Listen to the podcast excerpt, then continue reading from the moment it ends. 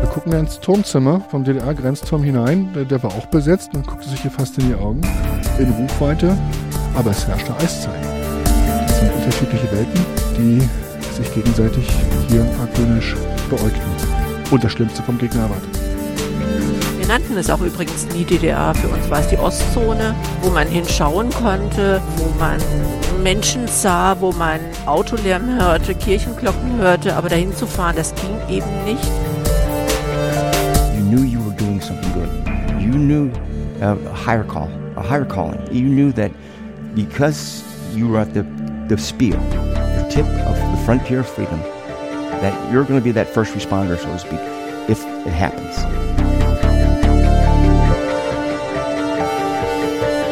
Staatsbürgerkunde. Podcast über das Leben in der DDR. Von Martin Fischer. Folge 87 An die Grenze.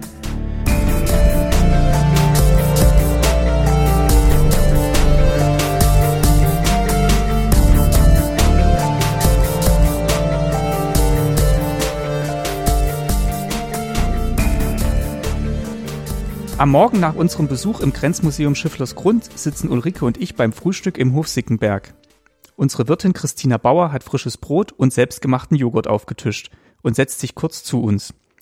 Wir fragen sie, was sie gereizt hat, Besitzerin eines verfallenen Hofs im ehemaligen Grenzgebiet zu werden. Ich bin ja mehr oder weniger zufällig hierher gekommen. Ich habe ja einfach eine Hofstelle gesucht, wo man, ähm, ich sag mal, auch Landwirtschaft wieder mehr erleben kann und auch erlebbar gestalten kann, ne? so dass sie eben auch die Produkte vom Hof bekommen oder viele Produkte. Alles kriegt man gar nicht hin. Und dass ich dann diese Hofstelle ausgerechnet noch auf der ehemaligen Grenze gefunden habe, das war halt Zufall und äh, finde ich heute unglaubliches, unglaublich spannend. Wann das, haben Sie das gefunden? Äh, 2003. Okay, und da, war, da sah es aber hier nicht so aus. Nee, nee, das sah nicht so aus. Ich habe Ihnen mal so ein paar Hefte mitgebracht, da können Sie gerne reingucken oder können auch Sachen nochmal abfotografieren. Es sah halt schon, es war ja eine große Familie, der dieses Haus gehörte und dann waren aber auch die, die Abschaftsrahmenbedingungen nicht so richtig klar und Sie wissen ja, im Grenzgebiet war es ja tendenziell immer so, dass man, wenn man diese Häuser verlassen hat, dann wurden sie einfach abgerissen. Ne? Das heißt, man hat natürlich auch nicht mehr richtig viel hier reingesteckt. Das ist nachvollziehbar. Ne? Und ähm, aber vor, dahin, vor dem Hintergrund fand ich das eben einfach richtig spannend. Ne? Also Sie hatten noch das, die alte Bausubstanz, die alte, ja, ich sag mal Kulturstätte, so, ne, wie man eben so diese Höfe gestaltet hat. Und ja, für mich war das ganz klar. Also da steckst du deine Arbeit rein, das macht schon Sinn. Das war dann quasi ein Wurf, den jemand verlassen hatte, der weg musste oder weggegangen ist. Nee, eben nicht. Dann wäre er ja abgerissen Okay. worden. Also die Familie hat wirklich hier, also eine, die Tante Else, so sah es mal von vorne aus. Also sie haben da einfach mal so ein paar Bilder, Ah ja. ne, so die Gegenüberstellung. So, so vorher und dann hier neu. Ja, ja, genau. Und die haben hier die ganze Zeit gelebt. Wenn sie gegangen wären, also die ist dann im Jahr 2000 mit 94 verstorben, war die letzte von neun Kindern. Und dann musste sich eben eine große Erbengemeinschaft überlegen, was passiert mal. Und für mich war das Objekt wie gemacht. Ne? Also es ist ja letztendlich zu groß als Einfamilienhaus oder als Familienhaus so. Und ähm, ja, aber so jetzt mit, der, mit den drei Nutzungsvarianten, ne? also konnte dann die Landwirtschaft auch dazu erwerben. Die, ähm, und jetzt mit der Pension für viele Räumlichkeiten, mit dem Café hier unten in der alten guten Stube, ja, war das einfach wie gemacht. Wir haben gerade schon gesagt, das ist bestimmt auch eine Menge Arbeit. Also Sie müssen ja von morgens bis abends auf dem Bein sein. Ja, man muss sich das schon, man muss schon wissen, was man tut. Ne? Also muss sich das schon gescheit einteilen. Und funktionieren die drei Standbeine so? Ähm, Ja, auf alle Fälle. Okay. Ja. Ist dann auch gut besucht dann im Café am Wochenende, habe ich gesehen, glaube ich, ist Samstag, Sonntag ist Kaffee offen. Genau, Samstag, ja. Sonntag ist Kaffee offen und dann ähm, aber auch Übernachtungen funktionieren hervorragend. Also es ist einfach ein anderes Fleckchen hier als woanders. Und viele Leute, klar, die dann eben auch das Grüne Band jetzt erkunden oder jetzt Nationales Naturmonument. Mhm. Fand ich ganz spannend. Also habe ich auch versucht, so möglichst viel zu unterstützen, dass wir da hinkommen, dass man diesen Streifen auch einfach so als ja, einfach erhält und so guckt, was, was war da einfach mal, was haben wir Deutschen uns mal angetan, was ist so die Geschichte. Ne? Denn es ist ja für die nachfolgende Generation schon komplett weg. Ist auch gut so, aber so ein paar äh, Punkte zu erhalten, finde ich dann schon wichtig.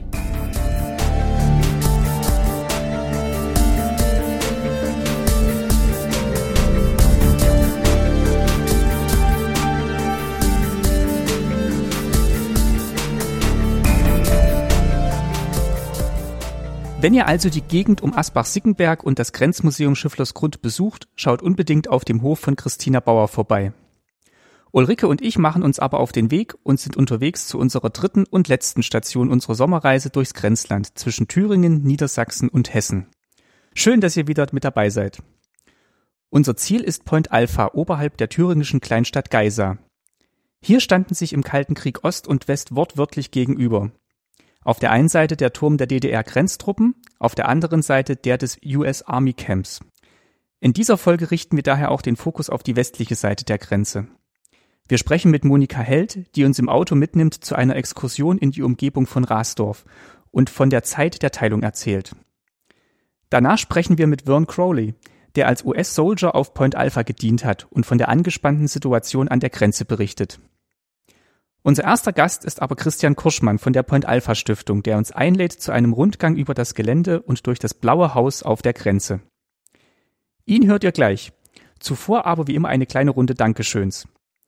Wie immer an Ulrike Kretzmer für den Schnitt dieser Folge. Von ihr stammen auch die Bilder, die ihr auch dieses Mal in eurem Podcatcher bei den Kapitel findet, sowie auf der Website zum Podcast staatsbürgerkunde-podcast.de. Und auf Instagram und Facebook findet ihr sie auch unter dem Account Staatsbürgerkunde mit UE geschrieben. Ein Dankeschön geht auch wie immer ans DDR-Museum Berlin für die Unterstützung des Podcasts. Staatsbürgerkunde geht natürlich auch nach der Grenzlandreise weiter und für die kommenden Folgen haben wir eine schöne neue Rubrik geplant, die so nur mit dem DDR-Museum möglich ist. Lasst euch überraschen. Danke ebenfalls an euch alle, die ihr den Podcast hört, empfehlt, mit euren Kommentaren bereichert und durch eure kleinen und großen finanziellen Überweisungen unterstützt. Ich sage das jedes Mal, aber es stimmt einfach auch jedes Mal. Ihr helft mit dabei, dass dieser Podcast unabhängig produziert werden kann, dass wir Reisen zu Zeitzeuginnen und Erinnerungsorten unternehmen können und vor allem, dass wir uns Zeit für das Projekt nehmen können für Recherche, Gespräche und Produktion. Zu wissen, dass ihr uns durch eure Unterstützung diese Zeit gebt, ist ein richtig tolles Gefühl. Danke daher in diesem Monat besonders an Grit Gisa, Elke, Mirko, Gregor, Mario, Christoph, Frank, Anne und Mirko sowie Steffi und Dirk. Wer uns ebenfalls etwas in den Hut werfen möchte, auf www.staatsbürgerkunde-podcast.de findet ihr unter Unterstützen alle Infos zur Bankverbindung und den Link zu PayPal. Den findet ihr möglicherweise auch direkt beim Anhören dieser Episode in eurem Podcatcher und könnt ihn direkt anklicken. Nun aber zurück zur Sommerreise. Ulrike und ich sind gut in Geisa angekommen, haben die Nacht im Hotel Schloss Geisa verbracht und sind im Morgennebel zu Point Alpha gewandert. Noch leicht außer Atem erreichen wir das blaue Haus auf der Grenze und treffen unseren ersten Gesprächspartner. Ja. Wir müssen erst noch ein bisschen hier links auf dem Feld laufen. Oder vorne rein.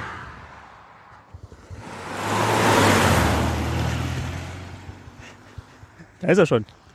Morgen. Morgen. Hallo. Ulrike. Ulrike. Christian. Läuft alles? Läuft alles. Aber du kriegst gleich noch ein richtiges Headset.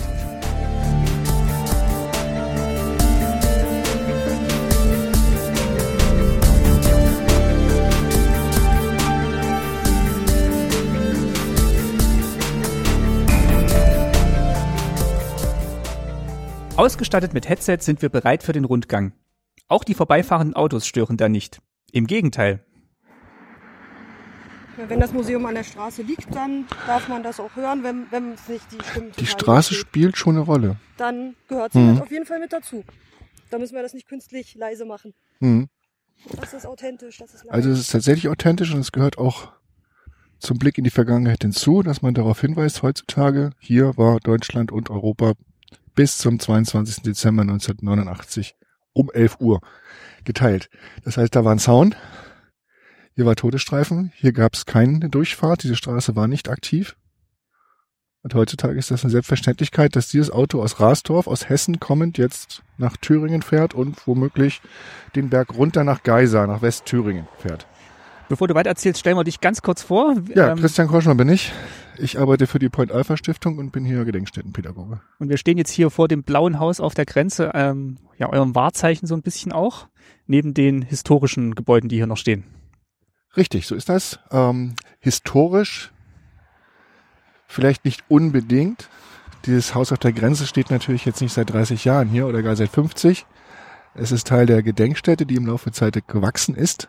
Und man hat, um auch hier auf den ehemaligen Grenzanlagen ein Ausstellungsgebäude präsentieren zu können, ein Haus gebaut, direkt auf dem Kolonnenweg, den wir dort sehen. Und da steht es im Prinzip mit drauf. Und da gehen wir später auch mal rein und schauen uns an, welche Ausstellungen das sind. Und natürlich geht es um die Grenze, Mhm. mitten durch Deutschland im Zusammenhang mit dem Kalten Krieg. Denn wir sehen es ja wieder auch nochmal an dem Straßenschild. Es geht nicht nur um die Teilung Deutschlands, es ist nur ein kleiner Flecken in Europa. Es geht um komplett Europa beziehungsweise die ganze Welt und es geht um die Teilung dieser Welt in zwei Sphären. Müssen wir kurz noch mal sagen, Rasdorf da hinten, das ist äh, Hessen. Das ist Hessen, richtig? Genau, und wenn man hier den Berg hochkommt und an dem Schild vorbeifährt, fährt man nach Thüringen rein. Und ja, wir können trotz des diesigen frühen Morgens auch recht weit gucken, schauen also nach Hessen hinein, schauen auf das hessische Kegelspiel, also diese kleinen Hügel, die ganz imposant in der Landschaft liegen. Und selbe oder ähnlich, der Blick dorthin, wir sehen dort schon im Dunst eine kleine westthüringische Ortschaft, Schleit in dem Fall. Und wenn der Nebel sich verzogen hat, werden immer mehr Hügel auftauchen. Ist vielleicht aber nicht so sehr unser Thema, sondern das, was wir hier noch so in der Umgebung finden. Bevor wir dann reingehen ins Ausstellungshaus, vielleicht mal der Hinweis auf diesen Weg. Das ist natürlich nach wie vor der Kolonnenweg, der zu den Grenzanlagen dazugehört und der heute weitestgehend auch noch vorhanden ist, der hier aber ein Kunstprojekt noch beinhaltet. Der Weg der Hoffnung, ein Kreuzweg mit verschiedenen Stationen, über einen Kilometer lang am Kolonnenweg. Und Sind das dann, ähm, ist das dann die Passion Christi, die da dargestellt ist in verschiedenen Bronzeskulpturen? Nee, Es ist einfach Schrott, tatsächlich. Es ist einfach Metall, was auch Mhm. kosten darf. Es ist, ja, der Leidensweg, aber es ist eben auch noch ein bisschen mehr. Es ist also auch die Leidensgeschichte der Bevölkerung hier vor Ort, als Deutschland geteilt war. Also das fließt immer wieder mit ein in diese Figuren. Und wenn man genau hinguckt und sich jede Station auch genauer betrachtet, dann stellt man das fest. Das ist sehr detailreich. Das ist also schon mehr als ein Kreuzweg. Mhm. 1400 Meter lang und nimmt damit in kleinerer Dimension die tatsächliche Dimension der damaligen Grenze, also fast 1400 Kilometer, wieder auf. Und führt dann hier zur Grenze her, beziehungsweise von uns aus gesehen von der Grenze weg. Er läuft entlang der Grenze natürlich, so wie es der Kolonnenweg damals tat und heute noch, wo er da ist, ebenso tut. Also das ist jetzt relativ gerade durch. Hier ist die Grenze eben nicht so verschlungen, sondern relativ geradlinig. Führt vorbei an diesem Turm dort, der leider etwas stört. Er ist also nicht historisch. Dieser Funkmast führt dann weiter in diese Richtung zu einem schönen Panoramablick am Ende. Und wenn man noch weitergeht, das können auch Besucher hier in der Gedenkstätte gerne tun, da hinten gibt es eine Führungsstelle, also einen Grenzbeobachtungsturm. Ah ja. Der wieder errichtet, nee, nicht wieder errichtet wurde, der rekonstruiert wurde, ausgestattet wurde und der mit zum Gedenkstättengelände dazugehört. Da kann man also auch eine Tour buchen. Man müsste dann natürlich einen Guide mitnehmen, weil der ist, steht nicht offen. Muss man halt Ach so, okay. Mhm. Also wenn man da lang kommt, dann sieht man da einen Hinweis, dass man sich irgendwo anmelden kann. Mhm. Also nochmal zur Wiederholung. Tatsächlich, wir stehen auf diesem Grenzstreifen. Ja. Der Kolonnenweg markiert das heutzutage noch ganz gut. Alles andere ist ja weitestgehend entfernt worden. Dort drüben, wo der Acker ist, der jetzt gestern, vorgestern gerade auch ge- abgeerntet wurde, das ist Hessen. Also hier wirklich schön sichtbar, ohne dass wir irgendwelche Markierungen brauchen. Wiese, Thüringen, Mhm. Acker, Hessen und natürlich zur Gedenkstätte gehört dann schon dazu, dass wir auch zeigen, ja, damals diese Pfähle im Gelände, also jetzt die weißen Pfähle mit dem roten Kopf, von westlicher Seite aufgestellt, um zu zeigen, an diesem Punkt beginnt die DDR. Haben wir schon ein bisschen gehört, dass die auch von westlicher Seite ein bisschen äh, weniger imposant waren, gestaltet die Begrenzungspfähle als jetzt hier der aus der DDR, der dann wirklich so ein monolithischer Ja, sie wollten eben zeigen, das ist ein Staatsgebiet. Hm. Waren sie, das lag ihnen, das war ihnen wichtig. Äh, Und deswegen eben auch ein repräsentativer Pflock, Pfeiler im Gelände mit entsprechender farbiger Gestaltung und dem Emblem der DDR. Die Bundesrepublik hat das so nicht gemacht. Also da stehen einfach diese kleinen, unscheinbaren oder relativ unscheinbaren Pfähle im Gelände mit entsprechenden Hinweisschildern im Gelände, dass eben dann das Territorium der, der DDR beginnt. Was haben wir noch? Also heute ist es windstill. Diese Spirale dreht sich nicht. Wenn es etwas windiger wäre, würde sie es tun und dann würden wir sehen, Frieden, Peace, mir, das russische Wort für Frieden, würde sich dann bewegen, würde sich drehen. Und das verweist auf den Umstand, dass es eben hier in der Gedenkstätte nicht nur um die Teilung geht, um die Teilung Deutschlands, es geht um die Teilung der Welt, es geht um den Kalten Krieg, es geht um die damalige Konfrontation, es geht um das Gegeneinander zweier Supermächte und den von ihnen beherrschten Militärbündnissen. Und diese Sache ist hier in der Region in Mitteleuropa friedlich ausgegangen und das transportiert diese Friedensspirale, diese Hoffnung, dass es auch bleiben möchte, so bleiben möchte. Ist die zeitgleich mit dem Haus entstanden oder aufgestellt worden? Man kann aber sagen, dass es eine Entwicklung ist. Also vieles ist später hinzugekommen. Also Weg der Hoffnung beispielsweise 2009. Der ist ja nicht von Anfang an da gewesen. Von Anfang an war das Camp da, das Mhm. werden wir uns anschauen. Mhm. Also dieser ehemalige Militärposten, dieser Beobachtungsposten der Amerikaner, der halten geblieben ist. Der also authentisch aus der Zeit des Kalten Krieges stammt. Da waren die Amerikaner. Sie sind dann abgezogen, als es nicht mehr notwendig wurde. Und dieser Standort hat sich erhalten, wurde noch nicht sofort als Gedenkstätte genutzt, wurde erstmal als Flüchtlingsheim genutzt. Man brauchte damals so etwas und hat alles genutzt, was sich anbot. Und als das nicht mehr notwendig war, hat man erkannt, es gibt diesen Ort, der hat sich erhalten, den müssen wir unter Denkmalschutz stellen, den müssen wir erhalten, den können wir nutzen als Gedenkort, um eben zurückzuschauen in die Vergangenheit, in die Zeit des Kalten Krieges, in die Zeit der deutschen Teilung. Und daraus wiederum ist dann was gewachsen. Das ist erst auf der hessischen Seite begonnen worden und ist dann über die Grenzen hinübergekommen. Und dazu gehört das Blaue Haus, das Haus auf der Grenze, dazu gehört auch die Friedensspirale, dazu gehört dann auch der Weg der Hoffnung, dazu gehört auch der Wiesenfelder Turm dort hinten. Also das ist somit eines der jüngsten Projekte, die hinzugekommen sind. Wer ist dann der Träger von dem Museum hier? Wir sind eine Stiftung, die Mhm. Point Alpha Stiftung. Das ist so die Dachorganisation, kann man sagen. Also auch da, wo wir genächtigt haben am Schloss Geiser, da ist ja auch ähm, Stiftungsräume, wo Seminare stattfinden können. Da ist der Stiftungssitz, Mhm. da gleich nebenan, da habe ich mein Büro. Und da haben wir auch Seminarräume, sicherlich. Haben wir auch Tagungsräume. Und äh, Stiftungszweck ist dann auch eben diese Erhaltung des der Erinnerung und Erhalten, ja, tatsächlich. Und das Gedenken, das Erinnern, das Bilden. Also das ist ganz klar mit einem Bildungsauftrag verbunden, dass man also den Menschen erklärt, wie es damals gewesen ist, auf dass es nicht in Vergessenheit gerät. drehen wir uns mal ein bisschen rum. Wir haben bei der, ah, da steht der Bus. Wir sind gestern auch mit dem Bus hier vorbeigefahren schon und haben dann da hinten auch noch die äh, zwei Türme gesehen. Ist das auch wieder ein Turm West, ein Turm Ost? Ja, ja, ganz klar. Mhm. Also das ist ganz, ganz auffälliges Zeichen, wie nah man damals sich gegenüberstand. Der eine Turm der hessischen Seite, ganz klar, das ist ein amerikanischer Beobachtungsturm, direkt an der Grenze der DDR damals. Und auf der anderen Seite ein DDR-Grenzwachturm, ein Beobachtungsturm. Dann standen die gar nicht so weit auseinander. Also wir haben ja, Die stehen, standen so, also auch die zwei äh, DDR-Beobachtungstürme, da hinten kommt wieder einer, das sind so drei, drei, vier Kilometer vielleicht auseinander. ja, in unbedingten Abständen standen die damals. Die sind heute nicht mehr alle erhalten, aber so kann man sich ungefähr vorstellen. Ja, also dort diesen Beobachtungsturm, da Mhm. hinten eine Führungsstelle und ja, wenn man sich an der Grenze heutzutage bewegt, sieht man manchmal schon auch noch Relikte von anderen Beobachtungstürmen. Weil 1400 Kilometer Grenze waren es mal, ne? Und ähm, was hat Patrick ausgerechnet gehabt? 300 Türme, also so grob alle drei, vier Kilometer stand. Das kann gut sein. stand ja. wohl ich habe hab das nicht durchgerechnet, aber das passt. Hm. Sollen wir mal ein bisschen hier laufen? Können wir noch mal ein bisschen so die Örtlichkeiten abgehen? Ein Stück Berliner Mauer gehört auch dazu. Natürlich nicht authentisch am richtigen Ort, aber eben als Symbol. Ja, es gibt nicht nur die Berliner Mauer, an die man denkt vielleicht, gerade beim Thema 9. November. Es gab auch die innerdeutsche Grenze, selten mit Mauerstücken, häufig mit Zaunelementen.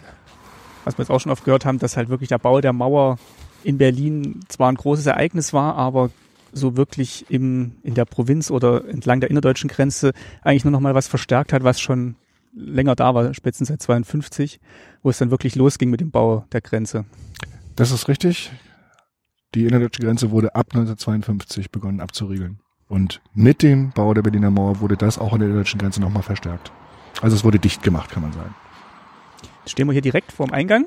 Ist schon exponiert gelegen hier oben. Wahrscheinlich auch gerade deswegen hier oben die Beobachtungstürme, damit man weit ins Land gucken kann. Exakt. Also gerade wenn wir das uns mit dem amerikanischen Beobachtungsturm vor Augen halten, dann ist das auch heute noch nachvollziehbar, warum sie genau den dort installiert haben. Also man kann von dort sehr gut runterschauen nach Thüringen in diesen westlichen Bereich Thüringens, also ein Bereich, der auch sehr, sehr weit in die alte Bundesrepublik hineinragte, der Balkon Thüringens, also einer der westlichsten Bereiche der damaligen DDR überhaupt. Mhm. Das ist mit auch ein Punkt, weshalb man sagte, na gut, dann wollen wir doch mal schauen, was sich auf der anderen Seite abspielt. Denn es könnte ja sein, dass es eines Tages Eskalation kommt. Und wenn es dazu kommt, naja, dann müssen wir vorbereitet sein und dann müssen wir auch vorher uns überlegt haben, wo würden sie denn vielleicht auch vorrücken. Und das hätte durchaus hier sein können. War das dann hier oben schon so bewaldet oder man hat ja immer versucht, die Grenze möglichst blickfrei zu halten? Also ist natürlich heutzutage einiges wieder zugewuchert. Probieren zwar, das möglichst sichtbar zu machen, aber vieles von dem, was wir haben, ist tatsächlich nachgewachsen. Andererseits muss man aber auch berücksichtigen, die Grenze ist zwar auf der Linie relativ gerade, wird dann hinten aber auch wieder verschlungener. Das heißt, die geht jetzt nicht schnur gerade da hinten durch den Wald weiter, sondern der Wald, das ist auch, der war damals auch schon da. Die Grenze macht so einen kleinen Schlenker nach links. Mhm, geht's wieder weg. Also dieser Wald da hinten ist eindeutig Thüringen. Und wenn wir jetzt zurückgucken und uns das weiter vorstellen, mag das zwar hier vorne erstmal noch linear, linear sein, macht da hinten aber auch einen Knick. Das heißt, wenn wir jetzt etwas höher stehen würden und in diese Richtung schauen würden, würden wir den höchsten Berg Hessens sehen. Also das verblüfft Leute natürlich, denkt, man guckt hier in den Osten hinein und würde nur noch Thüringen sehen. Aber nein, da hinten ist dann tatsächlich auch wieder eine Ausbuchtung von Hessen. Das ist das, was du gerade meintest, dass das eben auch ein guter Punkt dann eben war, weil man hier so ein bisschen in den Osten reingeragt hat und damit auch einen guten Beobachtungsposten hatte. Das denke ich schon, ja. Hm. Das werden wir nachher noch mal ein bisschen genauer sehen. Also von hier aus vom Haus auf der Grenze, von dieser Perspektive mag das jetzt vielleicht weniger nachvollziehbar sein, zumal alles noch sehr im Dunst liegt. Wenn wir nachher möglicherweise auf dem Turm sind und mal runtergucken und uns auch dort im Camp mit dem, mit der Situation Fulda Gap auseinandersetzen, dann wird Hm. das, glaube ich, nochmal plausibler.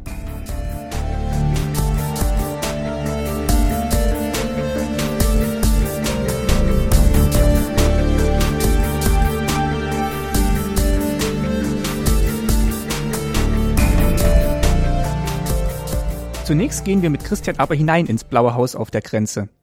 Der Name ist wortwörtlich zu nehmen. Die Staatsgrenze West der DDR im Zusammenhang mit dem Kalten Krieg. Das ist also der Titel dieser Ausstellung hier im Erdgeschoss auf dem damaligen Todesstreifen, den man auch wiederum dort noch an dem Kolonnenweg erkennt und deswegen tatsächlich hier verschiedene Punkte, die den Besuchern erklären sollen, wie die damalige Situation war. Also wir sind jetzt tatsächlich im Haus auf der Grenze und die Grenze ist auch im Haus. So ist es. Mhm. Also da, die damalige Situation zu erklären, zwei Supermächte, zwei sich gegenüberstehende Militärsysteme, hier jetzt nur der Ausschnitt Europa, aber tatsächlich auch der große und gewachsene Machtbereich der Sowjetunion mit den entsprechenden Bruderländern in Anführungszeichen, zu denen auch die DDR gehörte und dann eben entsprechend der Riss, der eiserne Vorhang durch Europa vom Nordmeer bis zum Schwarzen Meer, der eben auch besonders an diesem Punkt, von dem ich vorhin schon sprach, also der Balkon Thüringens, der westliche Bereich der DDR, eben als besonders kritisch galt. Kann man sich tatsächlich hier auch sehr gut vorstellen, denn wenn hier eine Konfrontationslinie ist und wenn hier ein Militärbündnis ist und hier ein Militärbündnis, also hier die NATO und dort der Warschauer Pakt, dann stehen die sich natürlich in Deutschland unmittelbar gegenüber und hier noch mal mehr, weil das ein exponierter Punkt ist. Also hier, ich zeige auf Point Alpha.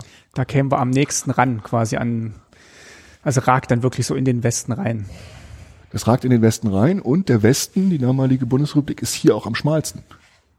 Das heißt, man hat sich schon überlegt, und da ist auch einiges dran, dass es für die Rote Armee und die Armeen des Ostens hier eine sehr, sehr kurze Distanz gegeben hätte, um einfach die Bundesrepublik zu durchqueren oder zu durchteilen.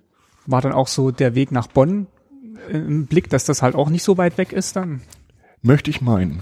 Also wenn man von einem solchen Szenario ausgeht, dann ist eine Hauptstadt immer interessant. Und wenn die Hauptstadt eingenommen wurde, Das ist zumindest ein, gut, ein Signal. das ist nicht nur symbolisch wichtig, sondern im Prinzip ist dann ein solcher jetzt imaginärer Krieg auch entschieden. Die Hauptstadt ist gefallen. Also das ist dann schon ein starkes Zeichen.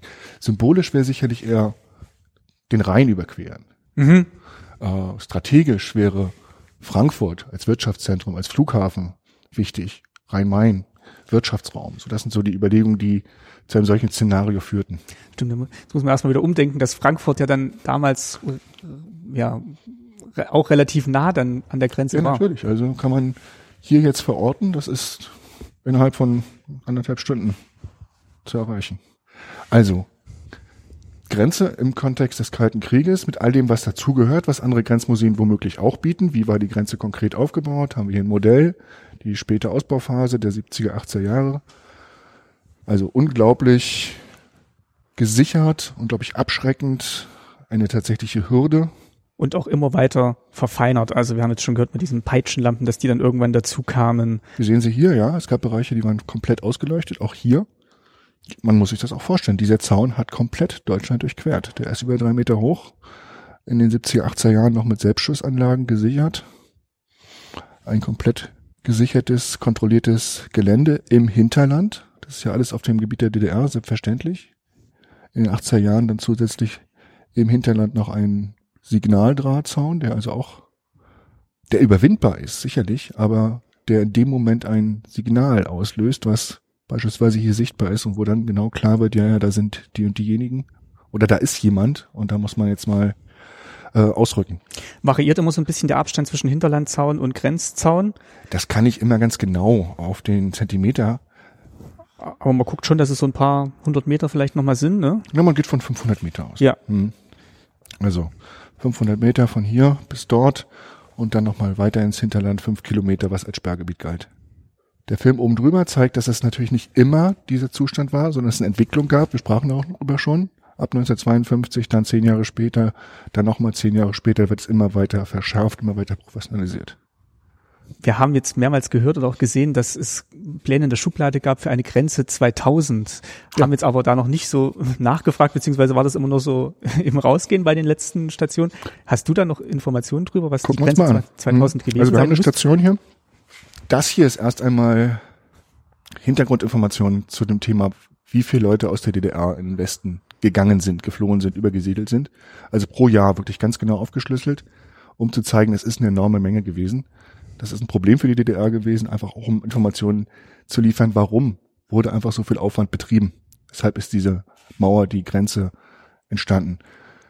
Im Detail, also in den 50er Jahren, über die 60er Jahre bis zum Mauerbau dann schließlich, der sich hier dann ganz klar abzeichnet, dass es doch einen enormen Einbruch gab an Leuten, die rübergemacht sind, wie man damals gesagt hat. Dass das also von 207.000 auf 21.000 zurückgegangen ist. Ja, das letzte Schlupfloch wurde geschlossen. Nach Westberlin kam man jetzt nicht mehr so ohne weiteres. Und das haben halt viele halt davor genutzt, um halt über Ostberlin in den Westen zu kommen. Zumal 61 auch ein Jahr war, wo ganz besonders hohe Unzufriedenheit herrschte und wo ganz viel, besonders viele Leute gegangen sind. Grenze 2000 haben wir hier. Ach ja, Es gab Pläne, es gab Vorbereitungen, es gab Überlegungen, wie man eine solche Grenze weiter professionalisieren könnte. Also, dass man sie einfach technisch raffinierter ausstattet mit all dem, was man sich eben vorstellen kann. Zum Beispiel Wärmebildkameras, die ja auf dem Truppenübungsplatz in den 1980er Jahren, schätze ich mal, weiß ich jetzt aber nicht genau, ähm, getestet wurden und man hat das im Prinzip auch verworfen. Das war jetzt nicht die Technologie, auf die man dann zurückkommen wollte. Aber es gab auch andere Ideen. Mikrowellentechnologie, Vibrationsalarm, so dass das möglichst eine still abgesicherte Grenze ist. Also ohne dass man dort tatsächlich Schüsse hört oder auch die Selbstschussanlagen dann wieder reaktiviert, die in den 80er Jahren im Prinzip auch schon abgebaut wurden. das wollte ich gerade fragen. War das auch der Plan, also nicht nur besser zu überwachen, sondern auch wieder mehr zu, ähm, zu bewaffnen, die Grenze? Ich denke, der Plan war, möglichst geräuschlos die DDR abzuriegeln. Also natürlich soll es keinem gelingen, diese Grenze zu überwinden. Und wenn doch, dann kann man diese Leute relativ schnell, möglichst auch schon weit im Vorfeld, durch technische Raffinessen eben auch aufspüren und verhaften. Weil was man bestimmt nicht wollte, war dann wieder eine große öffentliche Diskussion über äh, Selbstschussanlagen und Tote an der Grenze, sondern man wollte es lieber, wollte sie verhindern, aber Das denke ich doch, das denke ich doch, weil das immer ein Problem war für das Image der DDR, wenn dann bekannt wurde, ja, da ist jemand auf eine Mine getreten, da ist jemand durch eine Selbstausschussanlage ums Leben gekommen. Und das sollte man doch sicherlich vermeiden, ja. Und trotzdem natürlich mit aller Professionalität eine Grenze absichern und die Leute daran hindern, sie zu überwinden. Also ja, das haben wir hier auch, die Grenze 2000, um einfach zu zeigen, naja, man war vorbereitet. Das hätte noch viel weiter gehen können und weiter gedacht, um die Besucher auch darauf aufmerksam zu machen, dass es heute Grenzen gibt. Diese Grenze mitten durch Deutschland, die gibt es nicht mehr, aber es gibt woanders Grenzen und es gibt auch mehr Grenzen heutzutage als damals. Und die sind streckenweise eben auch technisch raffiniert ausgerüstet und eine wahre Grenze, eine unüberwindbare Grenze. Ja, wenn man heute auch wieder hört, was für Grenzen geplant sind, da ist bestimmt vieles dabei, was man schon so kannte aus der DDR und jetzt halt auch einfach weiterentwickelt wurde durch die letzten 30 Jahre, was sich da noch getan hat. Auf jeden Fall ist das dann ein Anschub, um darüber nachzudenken. Ganz klar. Hm. Gerade auch EU-Außengrenze ist, also nicht, dass Es werden, es werden tatsächlich mehr. Ja. Das ist das Erschreckende. Wir gucken hier zurück und freuen uns, ja, das ist überwunden, aber tatsächlich in der großen, weiten Welt werden es mehr Grenzen und hier zeigt sich eben auch, wie man die tatsächlich technisch so ausrüsten kann, dass sie unüber- unüberwindbar sind. Tote an der Grenze, hier haben wir das.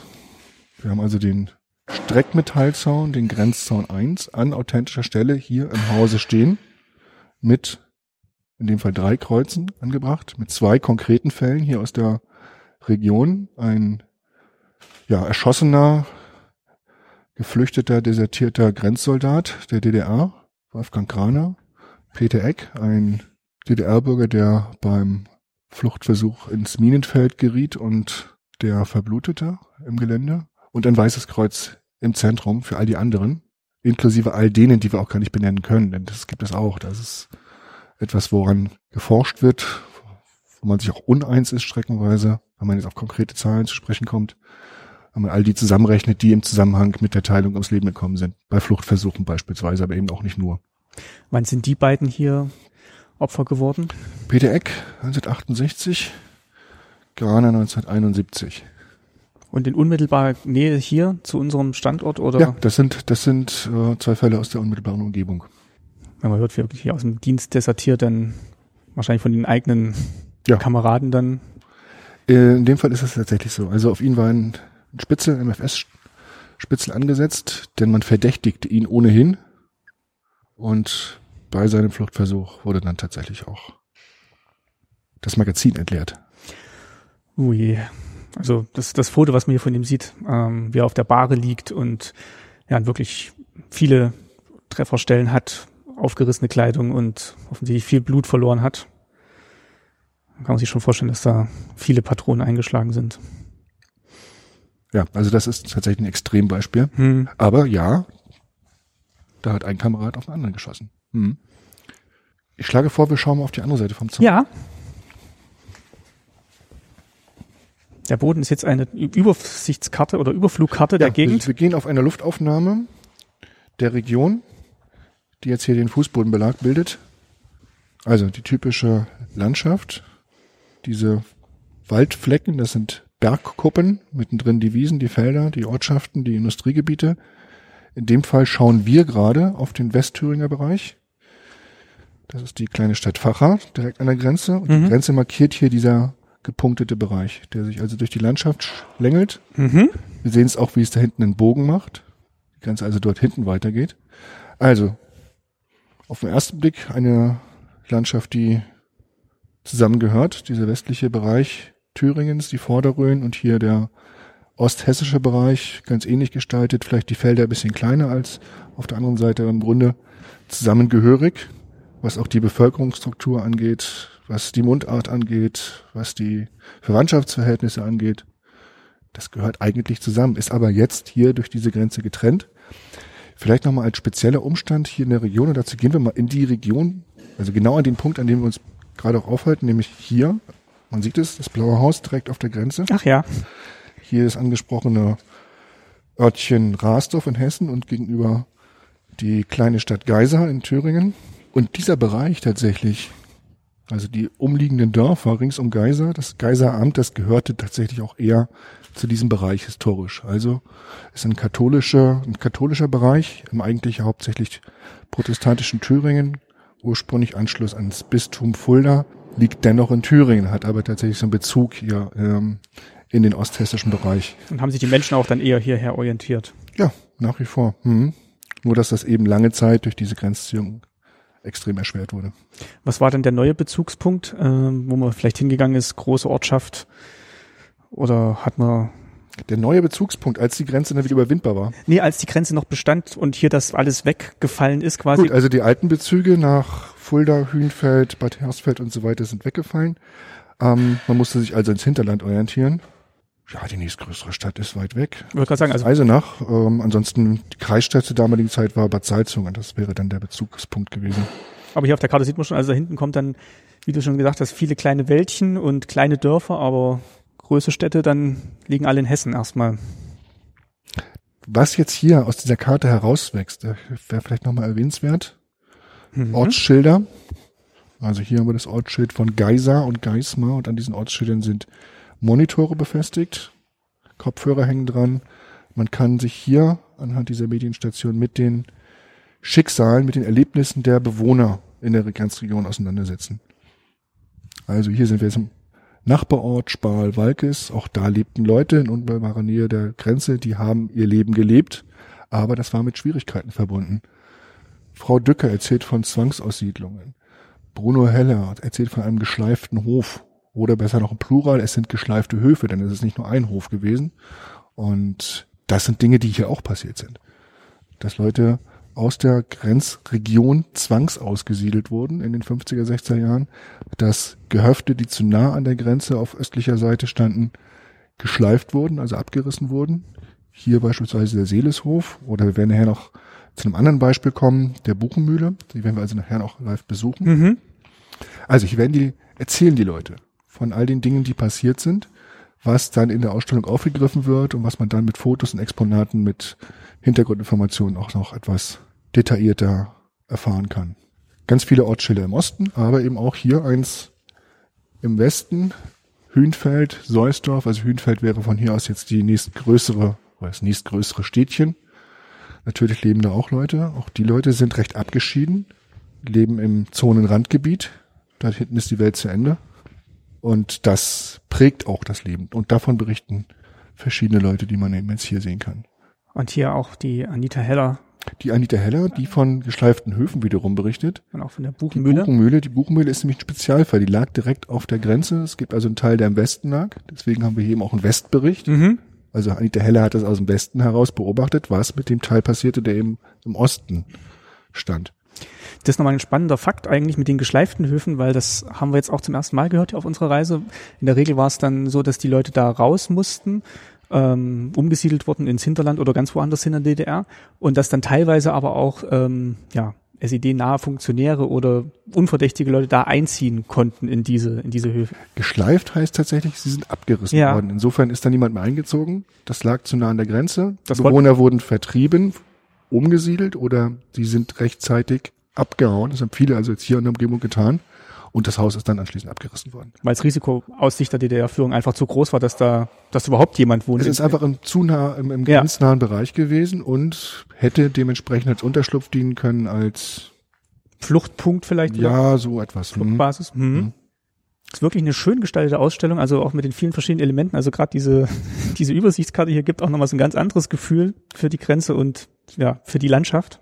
Man darf nicht vergessen, dass dies natürlich dann inzwischen auch passé ist und dazu gibt es hier auch entsprechende Stationen, das Ende des Grenzregimes. Also was passierte 1989, was passierte 1990? Auch hier berichten ganz viele Leute, wie sie das erlebt haben. Das ist natürlich unvergesslich für diejenigen, die damals hier vor Ort mit dabei waren. Und, wenn wir mal auf die andere Seite, oder wir können uns das auch mal kurz hier angucken. Das sind Aufnahmen aus dem Herbst 89 in der örtlichen Kirche in Geisa, wo auch hier Leute zusammenkamen, sich zu Friedensgebeten friedlich versammelt haben. Also wirklich vollgepackte Kirche, alle, alle Etagen belegt, alle Chorkanzeln belegt. Also ähnlich wie an anderen Orten auch, aus Mhm. so einer kleinen Zelle, die man sich hier vielleicht noch vorstellen kann. wird das ein großes Phänomen und es schwappt dann irgendwann heraus aus der Kirche und man traut sich dann im öffentlichen Raum und man stellt Forderungen auf, die hier in der grenznahen Region ganz bezeichnend Hm. als allerersten Punkt Aufhebung des Sperrgebiets lauten. Menschliche Erleichterung im Grenzgebiet Reisefreiheit. Hier gab es ja keine Grenzübergangsstelle, ne? Das war wirklich Richtig. Grenze nur, Hm. Anführungszeichen. Ähm, und das war für die Leute natürlich ein herber Einschnitt, also zumal die aus dem Osten ja, selbst wenn es einen Übergang gegeben hätte, nicht so leicht in den Westen gelangen hätten können. Ja, und diese ganzen Reglements, diese strengen Regeln im Sperrgebiet, die sind ja tagtäglich spürbar gewesen. Und das ist etwas, was unbedingt zur damaligen Zeit gefordert wurde, dass das zuallererst aufgehoben wurde. Und das passierte dann auch recht schnell. Wie sieht das konkret aus, wenn hier ein solcher Zaun geöffnet wird? Wir haben hier schöne Fotos. Oh, Also ein ganz starkes Foto. ja, das stimmt. Ein Loch im Streckmetallzaun, also ein kleiner Einschnitt in diesem Grenzzaun und eine, ja, eine Großmutter mit dem Enkel, nehme ich mal an, und eine Kerze in der Hand sind jetzt hier recht zögerlich und auch ein bisschen misstrauisch dabei, da durchzukriechen. Ja, man sieht wirklich, sie, ja, sie ist wirklich vorsichtig und guckt und das Enkelkind guckt auch so auf den Boden. Man Das traut- hat ihr Leben geprägt. Hm. Also sie hat jahrzehntelang mit der Situation gelebt. Gucken wir uns mal das Foto an. Das ist dieselbe Frau. Wir sind in den 50er Jahren. In dem Hochzeitskleid da, das Ja, ja, Hochzeitsfoto. das ist ein Hochzeitsfoto. Die stehen an einem Zaun aus den 50er Jahren, haben gerade geheiratet, aber die Verwandten auf der anderen Seite des Zaunes dürfen sie wiederum jetzt nicht im Sperrgebiet besuchen. Deswegen zeigen sie sich am Zaun. Hm. Wir sind hier ein neues, junges Brautpaar. Und dann vergeht Zeit. Es vergeht Zeit, es vergeht Zeit, es vergehen Jahrzehnte und dann geht der Zaun auf. Und sie kann mit ihrem Enkelkind durchgehen. Also wirklich dieses Vergehen der Zeit da wirklich nochmal ganz sichtbar gemacht. Soweit zu dem Bereich hier unten. Mhm. Gehen wir noch einmal hoch. Wir können auch hochgehen, ja.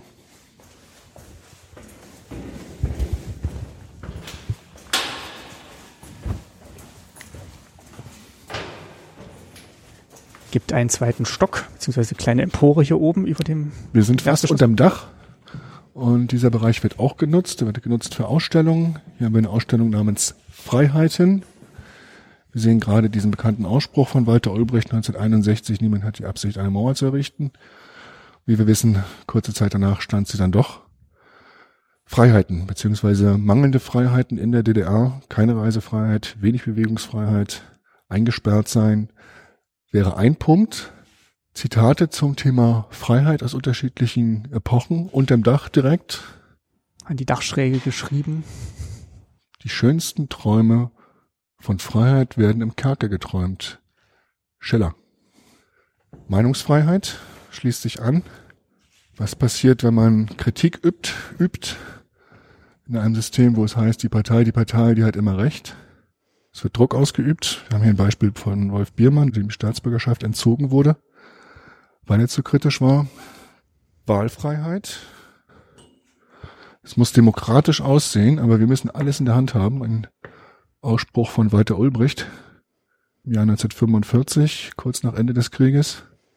Also da sieht man tatsächlich schon, schon lange vor der Gründung in der DDR, war schon klar, was passieren sollte. Ihr nehmt ja auch nochmal Bezug, da steht, Gang, der Gang zur Wahlurne wurde darum auch ironisch als Zettelfalten bezeichnet, weil es, wie Ja. Ulbricht schon vorausgesagt hatte, es eigentlich keine demokratische Wahl war, sondern eigentlich immer nur Zustimmung ausdrücken konnte. Man geht nicht wählen. Ja, Man hat ja keine Wahl und deswegen Zettelfalten, das ist hier im Hintergrund angedeutet. Kreuze, Kreuze, Kreuze, Wahlkreuze, aber überwiegend ja.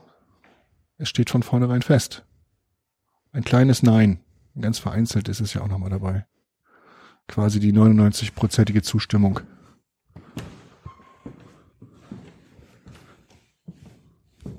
Man kann sich hier oben vertiefen, das ist eine schöne Ausstellung. Es geht dann auch zu, um die Umbrüche, die Bürgerbewegung der DDR. Man sieht hier ein quasi, ja, ein Wohnzimmer von Bürgerrechtlern, Oppositionellen, die im kleinen Kreise Veränderungen erwünschen und später erkämpfen. und da kann sich dann an hier Hörstation auch nochmal anhören, vermutlich. Ja, wir haben hier einen großen Film, der die Situation der damaligen Zeit darstellt. Wir haben hier auch entsprechendes Informationsmaterial. Wir haben so ein bisschen auch eine Atmosphäre eines DDR-Wohnzimmers. Ähm, aber vor allen Dingen tatsächlich die großen Hintergrundinformationen. Was passierte da? Was ist, was bedeutet eine Oppositionsbewegung in der DDR? Was bedeutet Bürgerbewegung? Was bedeutet Aufbruch? Ich sehe gerade ein, ein Flugblatt vom neuen Forum beispielsweise hier auf diesem Tisch liegen. Also man sitzt mit den Bürgerrechtlern ein bisschen am Tisch und kann so nachvollziehen, wie dann so die Umbruchszeit 89, 90 Tatsächlich. behandelt wurde. Tatsächlich. Jetzt wird's grün und Es wird grün, es zwitschert. Es geht ums grüne Band, Entstehung und Entwicklung. Es geht um die Entwicklung eines Todesstreifens zur Lebenslinie. Also der Bereich, der damals nur wenigen Menschen vergönnt war, von, wenigsten, von den wenigsten Menschen betretbar war, weil es Grenzgebiet war, weil es Todesstreifen war, weil man dort nicht hingelassen wurde, weil das viele Konsequenzen nach sich zog, bis hin zur Verhaftung oder Erschießung konnte sich in gewisser Weise als Lebensraum für verschiedenste Arten entwickeln. Und das wiederum wird schon seit langer Zeit forciert, ausgedehnt, ausgebreitet, diese Idee, dass man dort diese Lebensräume auch beibehält, ist mit einer von vielen Ideen, die das grüne Band beinhaltet. Also wir sind mitten auf dem grünen Band, quasi ein Naturschutzgebiet, was sich mitten durch Deutschland schlängelt auf dem Bereich, der damals die Grenze der DDR war, mit entsprechenden Exponaten hier in dieser Ausstellung, was das bedeutet für die konkreten Arten, also verschiedene Pflanzenarten, vor allen Dingen Orchideen und die Silberdistel, aber auch Tierarten, die das zu schätzen wissen, dass sie dort einen Rückzugsraum haben. Und diese Ausstellung befasst sich zusätzlich gleichermaßen eigentlich mit dem Umstand, dass wir nicht nur auf dem grünen Band sind, sondern mitten in einem Biosphärenreservat, also ein UNESCO-Biosphärenreservat, in dem Fall das Biosphärenreservat Rhön. Wirklich auch nochmal schön gestaltet hier. Also die, die Tafeln sind alle grün gehalten, also man fühlt sich ein bisschen in der Natur, hat hier oben nochmal die Möglichkeit rauszutreten auf einen Balkon, da auch nochmal den Kolonnenweg lang zu schauen und das grüne Band entlang zu schauen. Ja, und ist auch ein ganz wichtiger Aspekt, glaube ich, auch dieses grüne Band nach der Aufhebung der Teilung, was sich daraus entwickelt hat und dass das wirklich ja auf Initiative von vielen so entstehen konnte. Ganz genau. Die Plastiken sind auch schön, die sind alle so aus einem Stil gefertigt, ne? Also sowohl die Pflanzen als auch die Tiere, alles nochmal so Nachbildungen. Wirkt ein bisschen wie im Naturkundemuseum, nur dass wir jetzt hier keine ausgestopften Tierarten haben, sondern nachgebildete. Wir sind direkt vor einer Wildkatze. Katzen kennt jeder. Hier zeigt man mal so ein bisschen näher. Die Wildkatze ist dann doch noch ein bisschen anders. Leider nicht maßstabsgerecht, aber etwas, was man anfassen darf. Und das schätzen die jüngeren Besucher. Und für die ist das hier auch gemacht. Und die haben es schreckweise auch selbst mitgemacht, also diese Ausstellung. Nebenan den Uhu, der natürlich auch in der Natur etwas größer ist. Das betrifft die Wildkatze ebenso. Mit verschiedenen Informationen zu den Tierarten, wie sie leben. Mit Schubladen hier unten, wo man noch mehr erfahren kann. Wirkt jetzt etwas eigentümlich. Wir haben hier diesen Holzpflock mit angerauten Kanten, der, wie diese Fotos zeigen, in den Wald gesteckt wird, mit Baldrian beträufelt wird und dann ein, eine magnetische Wirkung auf die Tiere entfaltet, die sich also dort dann angezogen fühlen und rings um diesen Pflock herumstreichen und dabei eben auch Haare lassen. Deswegen ist der hier etwas angeraut und so kann man es nachweisen. So weiß man einfach, wie stark die Population von Wildkatzen an verschiedenen Orten ist. Das heißt, die habt ihr hier auch ganz konkret in der Umgebung Wildkatzen? Ja, haben wir. Hm. Noch nie eine gesehen. Die sehen Ich auch nicht, aber ich weiß, dass sie da sind. sehr puschlig aus. Ich denke hauptsächlich der, der Schwanz, der sicherlich jetzt äh, anders bezeichnet wird bei Biologen, der, die, die weiß ich nicht. Aber der ist auf jeden Fall wesentlich dicker, markanter, anders gezeichneter als bei seiner Hauskatze. Also ein bisschen robuster sind sie schon. Damit hätten wir einen Schnelldurchlauf durch die Ausstellung hier im Haus auf der Grenze getan. Sehr schön, schon mal. Können hier runtergehen? Ja.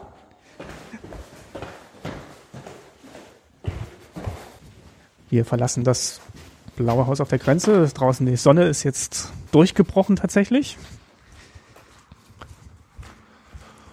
und würden uns mal in diese Richtung bewegen. Also wir sehen den Turm, den Beobachtungsturm der Amerikaner im Hintergrund, einen DDR-Grenzbeobachtungsturm fast nebenbei, nebenan. Äh, vielleicht kannst du kurz noch was sagen, wenn wir jetzt hier gerade schon am Parkplatz und der Bushaltestelle vorbeilaufen, wie man euch am besten erreicht. Am besten tatsächlich, wir haben hier einen Parkplatz, das deutet schon an, mit dem eigenen Auto.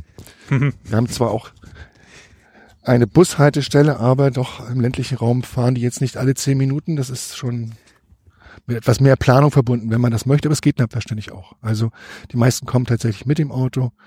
Wenn Reisegruppen kommen, wenn Schulgruppen kommen, chartern die sich einen Bus.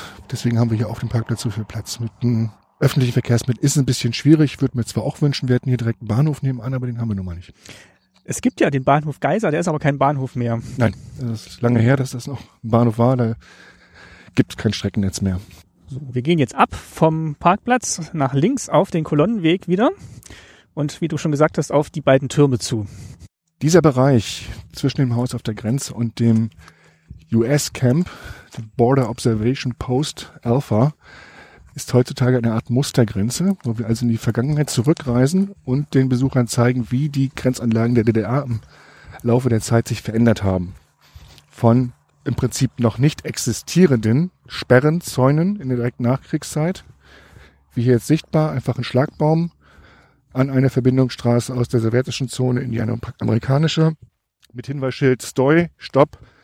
Hier darf man also nicht weiterfahren, hier wird man erstmal kontrolliert. Das heißt, zu der Zeit eine grüne Grenze. Eine Grenze existiert, aber sie ist eben noch nicht abgesichert oder blockiert, was sich dann, was sich hier schon andeutet, ab den 50er Jahren, konkret 1952, ändert. Da kommen dann schon die Pfähle und äh, dazwischen Stacheldrahtzaun, aber immer noch ein recht primitiver Stacheldrahtzaun. Aber eben ein Zaun, eine Barriere, eine Grenzbefestigung, die sicherlich noch zu überwinden ist, wenn man es darauf anlegt. Und es war auch nur ein Zaun. Also es war erstmal ein, eine Reihe Zaun. Wir sehen es da hinten schon. Es gibt eine Weiterentwicklung, ungefähr zur gleichen Zeit, wie die Berliner Mauer gebaut wurde. Dann zunehmend die Entwicklung hin zu zwei Reihen. Also wirklich auch massiver gebaut, Betonpfosten, enger, engere Stacheldrahtreihen und vor allen Dingen zwischen diesen beiden Stacheldrahtzäunen ein vermintes Gelände um halt diejenigen, die es dann geschafft haben, vermeintlich erstmal auf dem Weg zum zweiten Zaun dann zu, anzuhalten und aufzuhalten. Aufzuhalten mhm. und auch einkalkuliert zu, zu verletzen. Ja, so zu verletzen, dass sie eben auch sich nicht weiter fortbewegen können. Was manchmal dazu führt, wir haben es gerade gesehen auf diesem Foto in der Ausstellung, dass Leute einfach im Gelände verbluteten. Das war dann das zweite Todesopfer, das ihr hier mit dem Kreuz geehrt habt der auf die Mine getreten ist. Ja. Hm. War der hier äh, ortsansässig? Ich kann nicht genau sagen, aus welcher Ortschaft er kam, aber das ist hier in der Umgebung gewesen. Ich denke schon. Hm. Also er ist nicht hierher gekommen, um hier zu fliehen, sondern der war hier aus das der Gegend. auch durchaus, aber äh, es gab auch viele, die direkt aus der Umgebung stammten und ihre Ortskenntnisse auch gern genutzt haben. So, jetzt sind wir schon auf dieser zwei, also links von uns ist jetzt hier schon die zweireihige Zaunanlage zu sehen. Und wir nähern uns den beiden Türmen. Ihr habt jetzt immer wieder auch hier so Bänke, wo man sich hinsetzen kann, Tafeln nochmal, wo man was nachlesen kann. Es ist also tatsächlich auch ein Spazierweg, ein Wanderweg. Man sieht also unabhängig von den Zäunen buntes Blumenmeer auf den Wiesen. Und kann da hinten im Dunst auch schon erahnen, dass man weit ins Land gucken kann. Und ihr liegt hier auch an vielen Wegen. Also oben sehe ich auch die Muschel vom äh, ja, Pilgerweg. Richtig, Jakobsweg.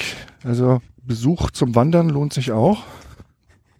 Und jetzt kommen wir direkt auf den Turm zu, äh, sehen links auch noch eine kleine Hundehütte mit einem, auch so einer Plastikfigur eines Schäferhunds davor. Ja, das ist manchmal ganz lustig. Äh, da hat man einfach so einen nachgebildeten Hund, der jetzt hier im Gelände steht. Der aber natürlich zeigen soll, es gab Bereiche, die schwer zu beobachten waren, die auf schwierigem Gelände waren, wo man zusätzlich zum Zaunsystem, zur Bewachung auch Grenzhunde einsetzte nicht unbedingt freilaufend, sondern ähnlich wie das hier dargestellt ist, an Laufleinen, lange Laufleinen, an denen die Hunde mit einer Kette befestigt waren, die dann also im Gelände angeleint sich bewegen konnten und abschrecken sollten. Hier sieht man eigentlich mal so eine Laufanlage. Haben wir schon viel davon gehört, aber hier habt ihr tatsächlich nochmal eine rekonstruiert. So, rechts von uns ist jetzt der DDR-Grenzsperranlagenturm. Ja, ein Beobachtungsturm, also eine schon etwas weiterentwickelte Form von verschiedenen Beobachtungstürmen, die im Laufe der Zeit errichtet worden sind. Anfangs waren die auf rundem Grundriss beispielsweise, später dann auf diesem quadratischen. Erst 88, 1988 erbaut worden. Das ist manchmal wirklich erstaunlich, dass man also auch nicht damit gerechnet hat, dass sich da irgendetwas dran ändern würde. Und das gilt für den anderen Turm auch. Der ist jetzt nicht 1950 errichtet worden, sondern erst 1985. Es gab vorher auch Türme dort in dem US-Camp, aber eben relativ provisorische Holztürme Und 1985 professionalisiert man das und baut dann einen Turm für die Ewigkeit. Und wahrscheinlich auch Barracks dahinter gehabt. Ja. Also Point Alpha ist ja der Name wahrscheinlich für die ganze ähm, Kasernenanlage hier und Beobachtungsposten. Ich denke, da gehen wir mal rein. Wir gehen mal um die Ecke. Ja. Gehen vorbei an dem Zaun der, dem Grenzzaun der DDR der 70er, 80er Jahre mit Betonelementen schräg im Boden versenkt in einer abgesenkten Kuhle. Das ist der Kfz-Sperrgraben, der verhindern sollte, dass Durchbrüche mit Autos möglich wären. Ist das mal versucht worden? Das ist durchaus probiert worden, ja. Und wenn so etwas erfolgreich war, dann hat man überlegt und geschaut, wie man das verhindern kann. Also dementsprechend wurden dann die Grenzanlagen ja, verbessert. Man hat quasi aus jeder erfolgreichen Flucht gelernt. Das kann man sicherlich so sagen. So, da hinten sehen wir, geht's den, den Weg auch wieder hoch. Also wir biegen jetzt gleich links ab zum US-Turm, aber da hinten würde dann der Weg weitergehen, also der Kolonnenweg, Wanderweg. Ja, würden wir jetzt weitergehen, würden wir erstmal so einen, kleine, einen kleinen Abhang heruntergehen, würden dann nächsten Berg hochlaufen, würden feststellen, dieser Weg macht eine ganz strenge Biegung nach links. Das heißt, auch die Grenze, die Grenzlinie tut es selbstverständlich. Wir verlassen den Kolonnenweg, verlassen auch gleich Thüringen. Also diese Grenzmuster stehen tatsächlich auch auf der Grenze, wo sie, also wo, die, wo sie mal war. Kommen jetzt quasi auf Höhe des Grenzzauns und sind jetzt Noch, noch nicht, jetzt, noch nicht in Hessen, sondern da, wo der, ähm, wo der Pfosten steht. Also Ja, vielleicht mal zur Einordnung. Wir sind bereits hinter dem Zaun. Das heißt noch lange nicht, dass wir zurückgedacht die DDR verlassen hätten, sondern es ist immer noch das Gebiet der DDR. Niemandsland, häufig bezeichnet, weil sich dort möglichst niemand aufhalten sollte. Grenzmarkierungspfosten der DDR. Auf dieser Linie sind wir jetzt. Haben die Grenze immer noch nicht überschritten. Aber jetzt konkret. Hier ist dieser weiße Pfosten mit dem roten, roten Deckel. Wir sind also jetzt in Hessen. Haben das Camp direkt vor Augen. Also hinter dem, hinter dem Turm erstreckt sich jetzt quasi auch nochmal so ein Gelände mit Flachbauten, was dann unter dem Namen Point Alpha der Ort der amerikanischen Truppen war. Ja, tatsächlich Militärgelände. US Army, Keep Out, Fotografieren verboten. Und hier werden wir heute Nachmittag auch noch einen Zeitzeugen treffen, der hier stationiert war. Also wir sind etwas erhöht im Gelände. Vom Turm, unterhalb des Turmes halten wir uns gerade auf, kann man ins Gelände hineinschauen. Gehen wir mal hoch. Seit wann stand er hier, hattest du gesagt? 85, 1985. 85. Ab vorher waren die US-Soldaten auf einem recht wackeligen Holzturm. Aber immerhin auch 24 Stunden rund um die Uhr. Und seit wann waren die überhaupt hier stationiert? Naja gut, stationiert sind sie seit Kriegsende Mhm. und sind nicht sofort an diesem Punkt fest stationiert gewesen, sondern nur ab und an erst einmal. Wir konnten gerade reinschauen, also auf halber Höhe, oder fast auf ganz hoher Höhe, war das, war das Beobachtungszimmer mit Funkeranlage, Ferngläsern. Wir stehen jetzt ganz oben auf der Plattform, gucken in die Landschaft und gucken aber auch rüber zum Turm der DDR-Grenztruppen. Ja, sehen unten im Tal das westlichste Städtchen der damaligen Zeit der DDR, Geisa. Alles andere liegt noch ein bisschen im Nebel. Ich denke, wir können uns ganz gut vorstellen, dass das eine lukrative Aussicht war. Dass man so weit ins Gelände schauen konnte. Direkt unterhalb der Grenze der DDR, wir sehen es ja hier auch noch. Der Zaun, der das Camp begrenzt Richtung Osten, grenzt unmittelbar an die Grenzlinie der DDR. Und so friedlich das auch wirkt, also hier hat man erwartet, wenn wirklich die Truppen aus dem Osten anrollen und in den Westen wollen, dass sie dann hier über diese Bergkuppen kommen und die Felder runter. weitestgehend dieser Abschnitt. Also jetzt muss nicht konkret dieser Einschnitt im Gelände jetzt hier vor, vor unseren Mhm. Augen gewesen sein, aber eben dieser westliche Bereich Thürings, der dann über Fulda Richtung Frankfurt als Aufmarschgebiet geführt hätte. Du hattest vorhin den Begriff Fulda Gap erwähnt. Was? Fulda Gap ist ein Begriff, den die Amerikaner genutzt haben, um eben tatsächlich diese Senke, diese Presche oder Lücke, so könnte man ja Gap übersetzen, zu bezeichnen. Dass also sich dieses Gelände in Osthessen um Fulda herum sich geeignet hätte für eine für ein Aufmarschgebiet. Was es auch schon früher tat. Also es ist ein Ein Gebiet, was auch im Zweiten Weltkrieg genutzt wurde, was auch bei den napoleonischen Kriegen durchquert wurde, was sich schlicht dafür eignet. Also muss wirklich gespenstisch gewesen sein, hier auf beiden Seiten wahrscheinlich in den Türmen zu sitzen. Da unten noch die befestigte Grenze mit den Hundelaufanlagen und Patrouillenfahrten. Wir gucken ja ins Turmzimmer vom DDR-Grenzturm hinein. Der, der war auch besetzt. Man guckte sich hier fast in die Augen. In Rufweite. Aber es herrschte Eiszeit. Das waren unterschiedliche Welten, die sich gegenseitig hier argwöhnisch beäugten. Und das Schlimmste vom Gegner erwarteten.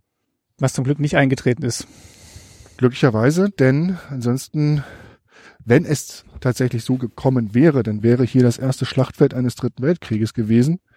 Und das bedeutet mit all den Waffen der damaligen Zeit und auch der heutigen Zeit ja schließlich, dass von der Region hier nicht viel übrig geblieben wäre, inklusive der Bewohner.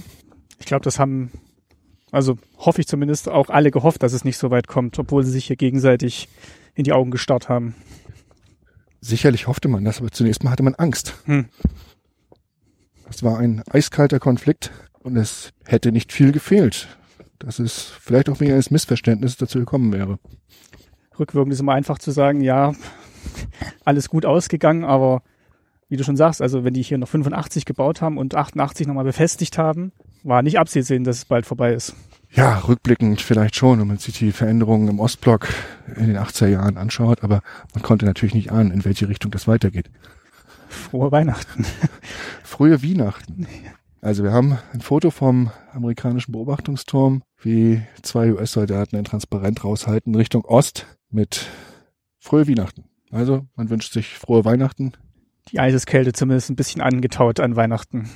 So, wir verlassen jetzt erstmal wieder das Camp und machen uns auf den Weg zurück zum Blauen Haus, wo wir Frau Held, unsere Zeitzeugin, erwarten. Danke Christian erstmal, bis hierher. Ja, gern.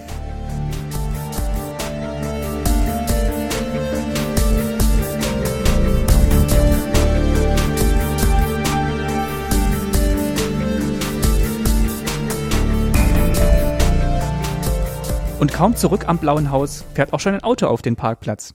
Am Steuer sitzt unsere nächste Gästin. Und nach einer kurzen Begrüßung und der Verkabelung des Mikrofons geht die Fahrt auch schon los. Wir sitzen im Auto und sind unterwegs. Mit wem sind wir denn unterwegs? Stellen Sie doch mal kurz vor, ja, bitte. mein Name ist Monika Held. Ich bin Gästeführerin auf Point Alpha und bin schon im 17. Jahr hier unterwegs. Hintergrund ist, ich bin an der Grenze geboren, auf westlicher Seite, auf Seite Bundesrepublik und habe die Grenze von Anfang an erfahren. Ich bin 65 Jahre alt, heißt alles, was ich erinnern kann, da war diese Grenze da und auch das Bewusstsein, äh, das ist mit Gefahr verbunden, also nicht hingehen, Finger weg da. Und das sind eben die Erfahrungen, die ich in meiner Kindheit, in meiner Jugend mit der Grenze gemacht habe. Kannten Sie es denn noch, bevor die Grenze war? Oder aus Erzählungen von den Eltern, Großeltern? Aus den Erzählungen von den Eltern kenne ich das sehr wohl. Äh, Familie geteilt. Der Vater meiner Mutter war aus Thüringen. Und ich bin auch damit groß geworden, dass Großmutter eben immer Päckchen schickte, äh, Kontakte aufrecht erhielt. Und das ging so weit. In Schleid gibt es ein Patronatsfest, das heißt Maria Schnee. Und nun war die Grenze da und man konnte nicht mehr zu diesem Patronatsfest. Die Grenze war eben zwischen den Dörfern und da hat Oma dieses Fest im Westen gefeiert. Also so weit ging das, Kontakte aufrechterhalten und eben ja Familie leben, Traditionen leben. Und bei meiner Mutter flachte das schon ab, Generation meiner Mutter, das flachte ab, ganz deutlich. Und in meiner Generation war nichts mehr vorhanden.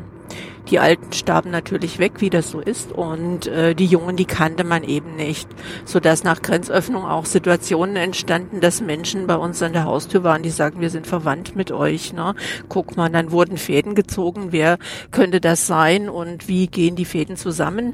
Ja, und dann war es eben, wie es im richtigen Leben auch ist, äh, mit manchen kann man, da sind Beziehungen geblieben und mit anderen eben gar nicht erst zustande gekommen.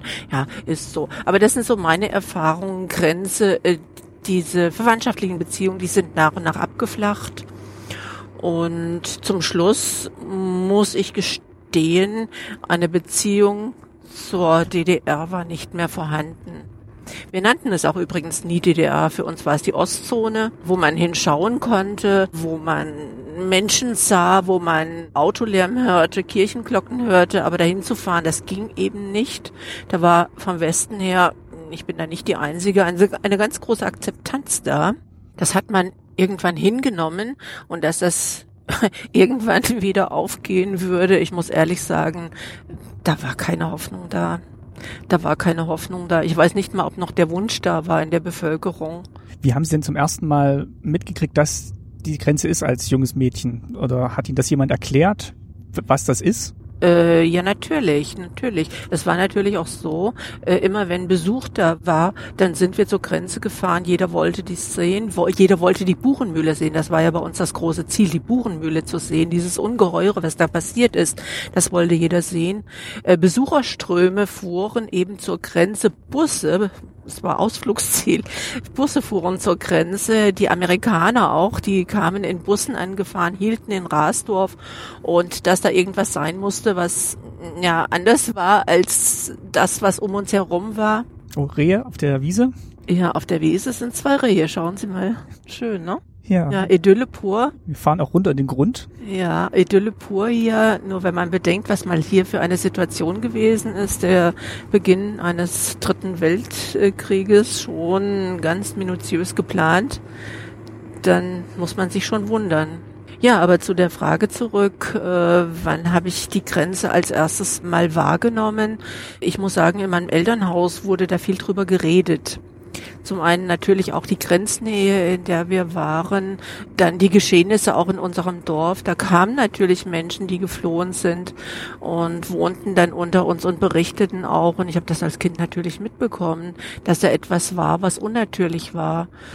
Nicht zu vergleichen mit allem, was um mich herum geschah, alle meine Erfahrungen, die ich sonst in meinem jungen Leben da gemacht hatte, das äh, gehörte nicht zusammen. Wir fahren jetzt gerade über zwei Sprengstoffschächte ich fahre noch mal einen kleinen Moment zurück. Mhm. Ich weiß nicht, inwieweit Sie jetzt schon über Sprengstoffschächte informiert sind. Kam noch nicht so vor. Kam noch nicht so vor, dann sollte es vorkommen. Wollen wir einen Moment aussteigen? Ja. Diese Straße, Sie sehen, die ist geteert. Das war ein Verbindungsweg zu Point Alpha.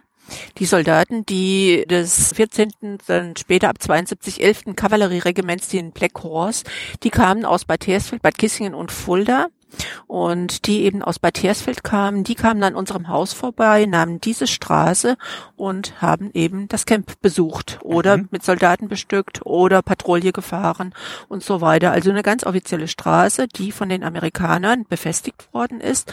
Und das Besondere an dieser Straße, und das möchte ich Ihnen gerne erklären, hier sind Sprengstoffschächte. Sprengstoffschacht bedeutet, die NATO war sich bewusst darüber, dass der Warschauer Pakt, was äh, Ausrüstung angeht, was eben Schlagkraft angeht, in zweifacher Größe, in dreifacher Größe der NATO gegenübersteht. Und da war es nötig, dass man Strategien entwickelte. Wie wollte man nun den Warschauer Pakt niemals aufhalten, aber verlangsamen? Und deswegen wurden Sprengstoffschächte angelegt in der gedachten Einfallschneise Richtung Frankfurt am Main. Hunderte von Sprengstoffschächten, die allesamt leer waren. Wir stehen jetzt auf einem solchen Teil. Das sieht eigentlich aus wie ein Gullideckel, wie man so das kennt. Das sollte es auch, denn wir, die Bevölkerung hier, wir wussten nie was vom Fulda Gap. Wir hatten nie was von der Gefahr gehört, in der wir hier schwebten, Beginn eines dritten Weltkrieges, bis eben Mitte der 80er Jahre die Friedensbewegung aufmerksam gemacht hat, auch auf Point Alpha. Und diese Sprengstoffschächte, die waren bewusst so angelehnt an Kanalschächte, an Kanaldeckel, sodass wir nicht aufmerksam wurden. Gekennzeichnet durch ein Kreuz, aber selbst das hat uns nicht aufmerksam werden lassen. Diese Schächte sind in der Regel acht bis 14 Meter tief, gut ausgebaut, der Deckel drauf, um ja für die NATO zu kennzeichnen, hier ist ein Sprengstoffschacht und die waren allesamt leer. Aber Wallmeister der Bundeswehr waren ausgebildet, im Angriffsfall, um den Warschauer Pakt niemals aufzuhalten, aber zu verlangsamen, diese Sprengstoffschächte hochgehen zu lassen. Heißt, in jeden Sprengstoffschacht wären 1000 Kilogramm Sprengstoff gefüllt worden gesprengt worden und es wäre keine Straße, keine Brücke mehr da gewesen. Aus militärischer Sicht absolut notwendig. Aber für uns hätte es auch bedeutet, wir hätten keinen Fluchtweg mehr gehabt. Und alles das wussten die Amerikaner auf Point Alpha. Die wussten eben, auf was für einem Feuerfass sie sitzen. Die wussten sehr wohl, hier Dienst zu tun bedeutet auch, beinhaltet auch, nicht mehr wegzukönnen, weil hier alles hochgegangen wäre. Ja, die Bundeswehr hätte hier diese Sprengstoffschächte äh, zum, äh, zum äh, äh, explodieren gebracht. Ne? Also Wallmeister der Bundeswehr waren ausgebildet. Aber es wäre auch von der NATO nuklearer Sprengstoff eingefüllt worden, nicht in alle, beileibe nicht in alle, aber ausreichend, um hier zu verlangsamen. Ne? Ja, sowas nennt man Kollateralschaden. Das heißt, wenn die Nachricht gekommen wäre, sie rücken an, dann wären hier schnell alle Genau. Waldmeister dann in dem Fall hätten die Kanaldeckel hochgemacht, Ja, ge gefüllt Ja, und gesprengt. Genau. Wir hatten auch einen Gästeführer, der war in dem, während der Zeit des Kalten Krieges ähm, Förster und der kann bis heute noch aufzeigen, wo die Depots gestanden haben. Das sieht man auch noch Relikte, wo die Depots gestanden haben, wo der, dieser Sprengstoff auch bevorratet worden ist. Und sinnigerweise, man sieht es hier, es müssen zwei Sprengstoffschächte da sein. Hier unten ist das der nächste oder, so- oder stehen wir oben drauf. Die waren so parallel an der Straße angebracht, sodass sichergestellt war, dass die Straße komplett zerstört war. Hm, verrückt. Wo ich gefragt hatte, wann ihnen bewusst war, dass sie an der Grenze leben, Ja. also war dann tatsächlich eine doppelte mögliche Gefahr. Einerseits vom Ost natürlich, weil Ja, aber auch von der NATO. aber auch von der NATO, wenn man hier Aber auch von der NATO, ja.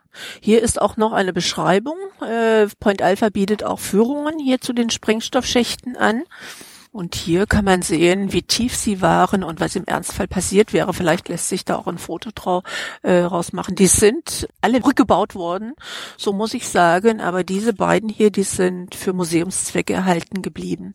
Das heißt, da gab es dann auch so eine Karte, wo dann verzeichnet war, wo der ist, damit man dann schnell hinkommt und das Genau, vorbereiten kann. Genau. Die sind übrigens auch gewartet worden. Und im Wartungsfall, und da kann ich mich als Kind noch sehr gut äh, daran erinnern, wurden so Art Zelte, so Dreieckszelte darüber gestellt. Und die Männer, die die Schächte gewartet haben, die hatten Uniformen von Kanalarbeitern an, damit wir gar keine Fragen stellten. Also man sieht, äh, wie weit die Vorbereitungen gedient waren und wie sehr man interessiert war, uns keine Informationen zukommen zu lassen. Also es gab auch nie zu keinem Zeitpunkt irgendwie eine Information an die Bevölkerung, was hier passiert, was das für eine Bedeutung hat, dieser Ort. Nie gehört. Den Begriff Fuller Gap nie gehört. Nur ich frage mich manchmal, ob mein Vater, der den Zweiten Weltkrieg miterlebt hat, bei der Invasion dabei war in der Normandie, ob der nicht irgendeine Ahnung gehabt hat. Denn über all die Zeit, die ich erinnere als Kind, hatten wir so eine Tasche, die gibt's übrigens immer noch, eine braune Tasche. Und da sorgte er ganz sorgfältig für, dass immer die Papiere, wie er es nannte, alle vollständig darin waren. Ne? Und die stand immer griffbereit. Also ob er eine Ahnung hatte, ob er ein Wissen hatte, er hat nie drüber gesprochen, aber ich kann auch den Satz von ihm erinnern, er sagte, ihr müsst das alles im Detail gar nicht so wissen, was wir erlebt haben, das war so schlimm, es ist gut, wenn ihr in eine neue Welt hineinwachst. Also das könnte jetzt der Moment sein, aber ich habe keine Beweise, ich kann ihn nicht mehr fragen. Aber vielleicht hat er so ein Gefühl gehabt, tatsächlich auch mit der Gefühl. Tasche, dass er, Mm, dass er Genau. wusste, Oh ja, oder diese Ängste, die er im Krieg hat leben müssen, dass äh, der äh, immer wieder nach Sicherheiten gesucht hat. Das könne, kann ich mir vorstellen. Nur diese Tasche, wie gesagt, die gibt es immer noch. und wahrscheinlich auch bei vielen, die jetzt auch nicht Kriegserfahrung hatten und an der Grenze gelebt haben, dass die sich in irgendeiner Weise vorbereitet haben, Mhm. wenn mal ja, was passiert. Ja, den Zweiten Weltkrieg eben im Kopf Ja, und im Herzen. ja interessant. Wandert man hier so vorbei und sieht Kanaldeckel und denkt sich erstmal nichts dabei. Gar nichts, gar nichts, vollkommen unauffällig. Ja, Kanaldeckel noch und nöcher überall. Ne, in den Dörfern, die, die Straßen sind voll, aber, aber. Machen noch ein Foto, dass ihr das noch mal sehen könnt, wenn ihr das hört. Und gehen mal wieder zurück Richtung Gehen wir Auto. wieder zurück. Und gleich hier unten kommt jetzt die Bundesstraße 84, die alte Via Regia, Hm. Die auch noch mit ausschlaggebend dafür gewesen ist, dass die Amerikaner der Meinung gewesen sind, falls es zum Angriff kommen sollte, kann es nur hier sein, weil diese Straße ist bis heute der perfekte Weg nach Frankfurt am Main.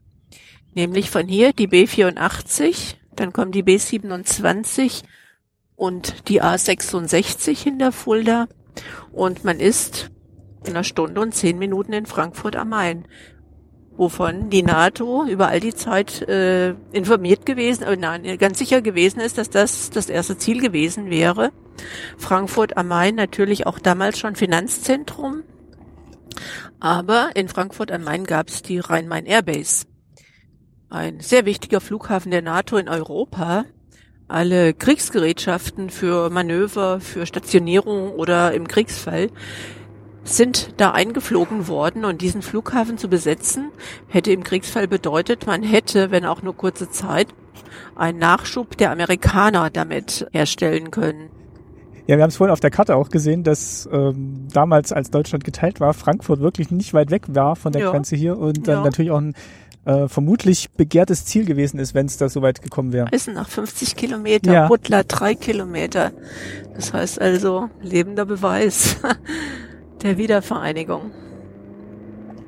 Unser Ziel ist jetzt welches? Also wo fahren wir jetzt hin auf der Straße Richtung Diese Eisenach? Straße, diese B84, war über 40 Jahre geteilt. Nämlich ein Teil war im Osten, ein Teil war im Westen. Und da war der Zaun, da war die Grenze. Und da fahren wir jetzt hin, um das zu sehen. Da ist auch noch ein Turm zu sehen, von dem aus die DDR beobachtet hat. Der ist noch im Original da. Und an dieser Stelle, die war für uns die ausschlaggebende Stelle, ja, äh, das war so die erste Erfahrung für mich auch, die Realerfahrung. Dahinter ist was und die Menschen wollen raus. Aber ich erzähle dann an Ort und Stelle gleich Mhm. ein bisschen mehr davon. Landschaftlich sieht man hier das, was Christian Kurschmann vorhin erzählt hat, immer so diese kleinen Hügel mit Wald bewachsen aus der Gegend. Hm, Kuppenröhren nennt sich das. So, genau hier war die Grenze. Man sieht hier dieses Schild. Genau, hier war sie bis zum 18. November 89 Genau. um 6 Uhr geteilt. Genau, da war ich dabei. Da können Sie vielleicht gleich auch noch ein bisschen erzählen, wie das dann war, Ja. dieser 18. November. Wahnsinn. Wahnsinn. Und links taucht jetzt der Turm auf. Ja, wir fahren mal hier rein.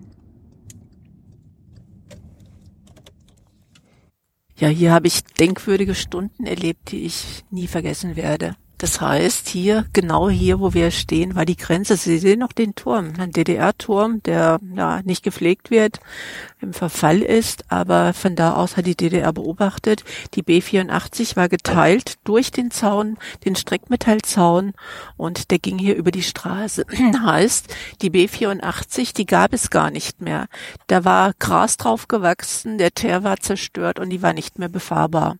Nachdem die Mauer gefallen war, dann zeigte sich sehr schon bald, äh, dass auch natürlich hier entlang des Landes Menschen hin und her wollten. Und der erste Übergang, der hier geschaffen wurde, war eben Pfarrer Philippsthal. Ströme fuhren aus der DDR, aber auch die Menschen aus der Bundesrepublik waren natürlich neugierig und wollten an diesem Ereignis teilnehmen. Aber diese Straße fasste nicht die Menschen, die hin und her wollten, so dass man an der Rhön in Birks einen zweiten Übergang schaffte. Aber auch das reichte nicht. Es wurde dann erzählt, es wurde mehr oder weniger gemunkelt, die B84 wird aufgemacht. Und alle strömten dahin. Und da war ich natürlich auch dabei, weil ich hier unten wohne. Und wir standen hier tagelang, nächtelang in Erwartung, die B84 wird aufgemacht und dieses ganz große Ereignis findet vor unserer Haustür statt. Aber es tat sich nichts, es tat sich nichts, es tat sich nichts. Bis eben zum 18. Dezember. Nächtelang standen hier Menschen, da wo wir stehen jetzt, an dem Streckmetallzaun. Der Zaun war da, die Menschen aus der Noch-DDR konnten bis zu dem Zaun, das war ja schon die Sensation an sich, aber sie konnten nicht durch, er war ja 3,20 Meter hoch. Und da standen wir vom Westen und vom Osten, hielten uns an den Händen und beteten. Drei Nächte lang eine Anzahl von Menschen, die ich nicht wiedergeben kann, sehr, sehr viele, in Erwartung dieses großen Ereignisses. Ja, und dann passierten natürlich auch Dinge, die ich in meinen Führungen immer wieder gern erzähle. Wie gesagt, die DDR war Lichtjahre weg. Die Ostzone war Lichtjahre weg. Nach Amerika zu fahren war ein Klacks, nach Afrika, egal wohin, Australien, alles ging. Aber hier unten hin, da konnten wir nicht, ja. Ja, und dann ging eben so langsam gingen, äh, wurde die Grenze aufgeweicht und wir konnten bis zu dem Zaun und dann standen die Menschen von Ost und West. Und wie das so ist, erst sieht man sich und kommt sich so ein wenig näher und äh, fragt, wo kommst du her, wo willst du hin oder wo würdest du gern hin? Ja, und irgendwann ist man beim Du und dann dauerte es gar nicht lange und wir redeten Dialekt. Und das war so ein Moment, der verband unglaublich. Wir reden hier äh, so dieses Röner Platt, dieser, dieses derbe Röner Platt, wir zu Hause immer. Und dann standen plötzlich Menschen uns gegenüber, die sprachen unsere Sprache. Und das ist ja unser Ding gewesen, äh, die Sprache nicht mehr Hochdeutsch, sondern wir redeten auf unsere Art und Weise. Das hat uns so unglaublich aneinander gebracht.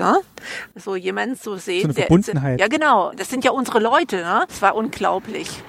Ich habe hier noch so einen, so einen Moment, den ich immer ganz gern erzähle. Wir stehen hier dem, an dem Zaun. Übrigens, es war damals 17 Grad minus in der Nacht. Ne?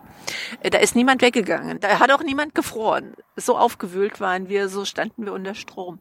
Naja, auf jeden Fall, ich stand einem Mann gegenüber und wir redeten und redeten. Und dann fragte er mich, wo kommst denn her? Ich sagte, ich bin aus Seusdorf, ist gleich hier hinten. Und da sagte er, ich bin aus Butler. Und da fragte ich ihn doch ganz, ich werde es nie vergessen, da fragte ich ihn, wo ist denn Butler? Ich hatte das von meinen Eltern, von Oma gehört, äh, jetzt auf Karten zu gucken, in diesem Durcheinander von dem Mauerfeld auf Karte zu gucken, diese Zeit war gar nicht. Aber ich fragte diesen Mann, wo ist denn Butler? Das ist die Butler Kirche. Ich war 35 Jahre alt, komme hier aus dem nächsten Örtchen und frag diesen Mann, wo ist Butler? Also das, das, das spricht Bände dass das wirklich in Sichtweite ist und man wusste nicht, was ich, hinter der Mauer, äh, hinter der Grenze ich war. war. Ich war 35 Jahre alt, stellen Sie sich das mal vor. Und dieses Bewusstsein, wo ist Butler, wo ist, wo ist dies oder jenes, das war weg. Das war sowas von weg. Er sagte dann gleich hier unten und dann habe ich natürlich auf eine Karte geguckt und sah, dass diese Frage war ungeheuer. Aber es ist, es ist natürlich ein, ein, ein Beweis, wie das Ganze sich auseinander dividiert hat so dass ich mit 35 Jahren nicht wusste, wo Butler lag, wie weit es entfernt ist. Wo auch die Karten, wenn man dann Karten geguckt hat, wenn man bloß bis zur Grenze geguckt hat, weil das die, der, der ja. Bereich war, wo man hinfahren konnte. Richtig. Die Sperrzone hätten wir sowieso nicht gekonnt. Und äh, aber dieser Moment zu fragen, wo ist Butler, also das ist ungeheuer. Hatte er denn in die andere Richtung geguckt und da auch ähnliche Erfahrungen gemacht und wusste nicht, was ihn jetzt hier erwartet, wenn er jetzt durch kann? Äh, da wusste niemand, was ihn, äh, was ihn erwartet. Die kamen, äh, das DDR-Geld hatte ja keine, äh, keine Kaufkraft. Die hatten, kamen und hatten keine Karten, um jetzt das Begrüßungsgeld abholen zu können. Die Frage, wo ist Fulda, wo ist Hünfeld, wo ist das nächste Örtchen, wo dieses Begrüßungsgeld ausbezahlt wird, äh, die musste man beantworten. Und da, hier stand der ADAC, hier standen äh, Organisationen, die Kaffee ausgeschenkt haben, Kinder betreut haben und einfach Menschen empfangen haben und auch viele Menschen, die einfach äh, was zu essen dabei hatten und sagten, hier komm, ne? Es sind unglaublich menschliche Dinge passiert. Ich kann mich auch noch erinnern, ich stand auch wieder hier und da kam ein alter Mann den Weg hier hoch. Also er hat sich wirklich abgemüht, hier hochzukommen. Und ich bin auf ihn zugegangen und sagte, wo wollen Sie denn hin? Ich habe mein Auto hier, ich kann Sie bringen. Und er sagte, ich will nur nach Rasdorf. Ich habe da mal Metzger gelernt und ich will einfach mal gucken, was da noch vorhanden ist und ob die Leute noch da sind. Ich war jetzt die ganze Zeit nicht dort. Da habe ich ihn ins Auto gepackt und sagte, Rasdorf ist hier unmittelbar. Sie wissen es ja, da fahren wir jetzt mal hin. Und unterwegs sagt der Mädchen, halt mal an. Auf Platt natürlich, ne? Und da sage ich, was los? Äh, geht's Ihnen nicht gut? Und er sagte, nein, hier muss eine Bank stehen. Und auf dieser Bank habe ich immer schon mein Frühstück gegessen, wenn ich morgens mit dem Fahrrad hier von Butler nach Rasdorf fuhr. Und da habe ich schon mein Fahrrad, äh, mein Fahrrad abgestellt und habe schon mein Brot gegessen. Sie können sich vorstellen, wir haben die Bank gefunden, ne? Und ist da, immer noch da. Das sind so emotionale Momente. Das sind so emotionale Momente. Der Mann weinte. Ja, äh, alles so nah und trotzdem so fern. Und nun steht er da an der Bank, die ihn natürlich mit seiner Jugend da verbunden hat. Und er sagte auch, meine Mama hat mir Butterbrot gemacht und hier konnte ich es immer, hier habe ich es immer gegessen. Ich sollte es viel später essen, aber ich habe es hier schon gegessen. Ich hatte doch Hunger.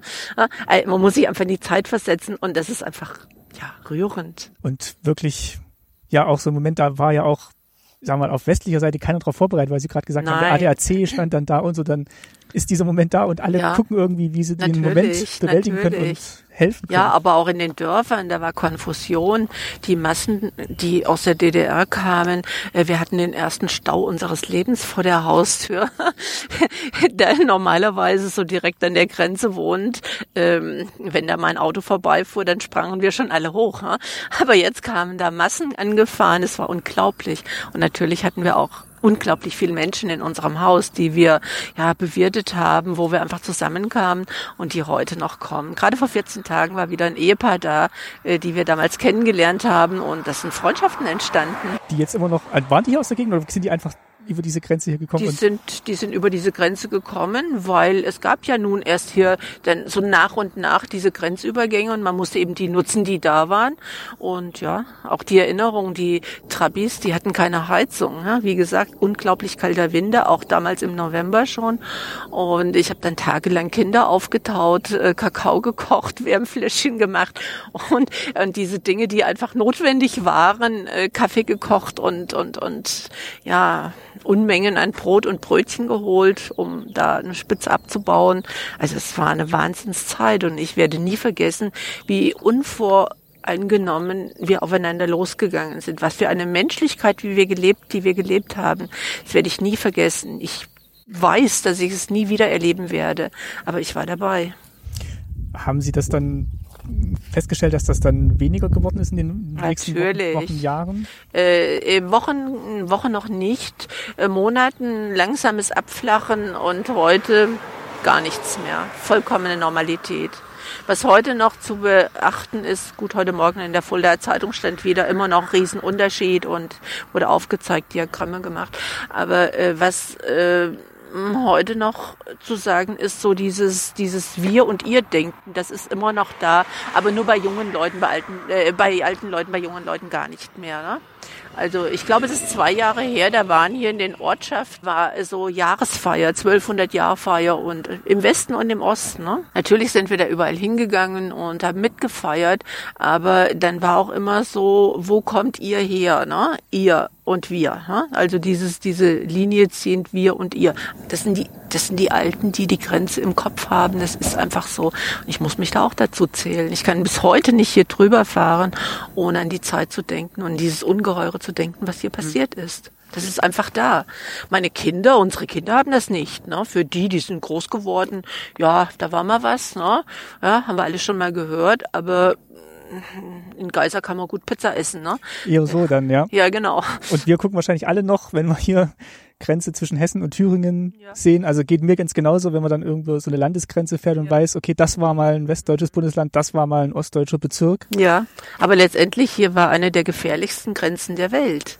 Hier standen sich letztendlich nicht nur Verteidigungssysteme gegenüber Wirtschaftssysteme, Gesellschaftssysteme sind hier aufeinander geprallt. Eine Nahtstelle der Welt Und für vor beide unserer Seiten- Haustür. Und für beide Seiten hat die Welt da auch geendet. Ja, Also wie Sie gerade gesagt haben, man ist auch hochgeschreckt, wenn man ein Auto vorbeigefahren ist. Und Ja. auf einmal waren wir wirklich mittendrin, in der Mittendrin. Weltgeschichte. mittendrin, mittendrin und äh, aber es ging alles so schnell, man war so unvorbereitet und ähm, da war auch noch viel Angst da von den Menschen aus der Nord-DDR, die kamen. Da war viel Angst da, ob es denn von Dauer sein würde, ob die DDR nicht wieder Maßnahmen einleiten würde, die das Ganze rückgängig macht, weil Schabowski hatte sich ja versprochen. Ne?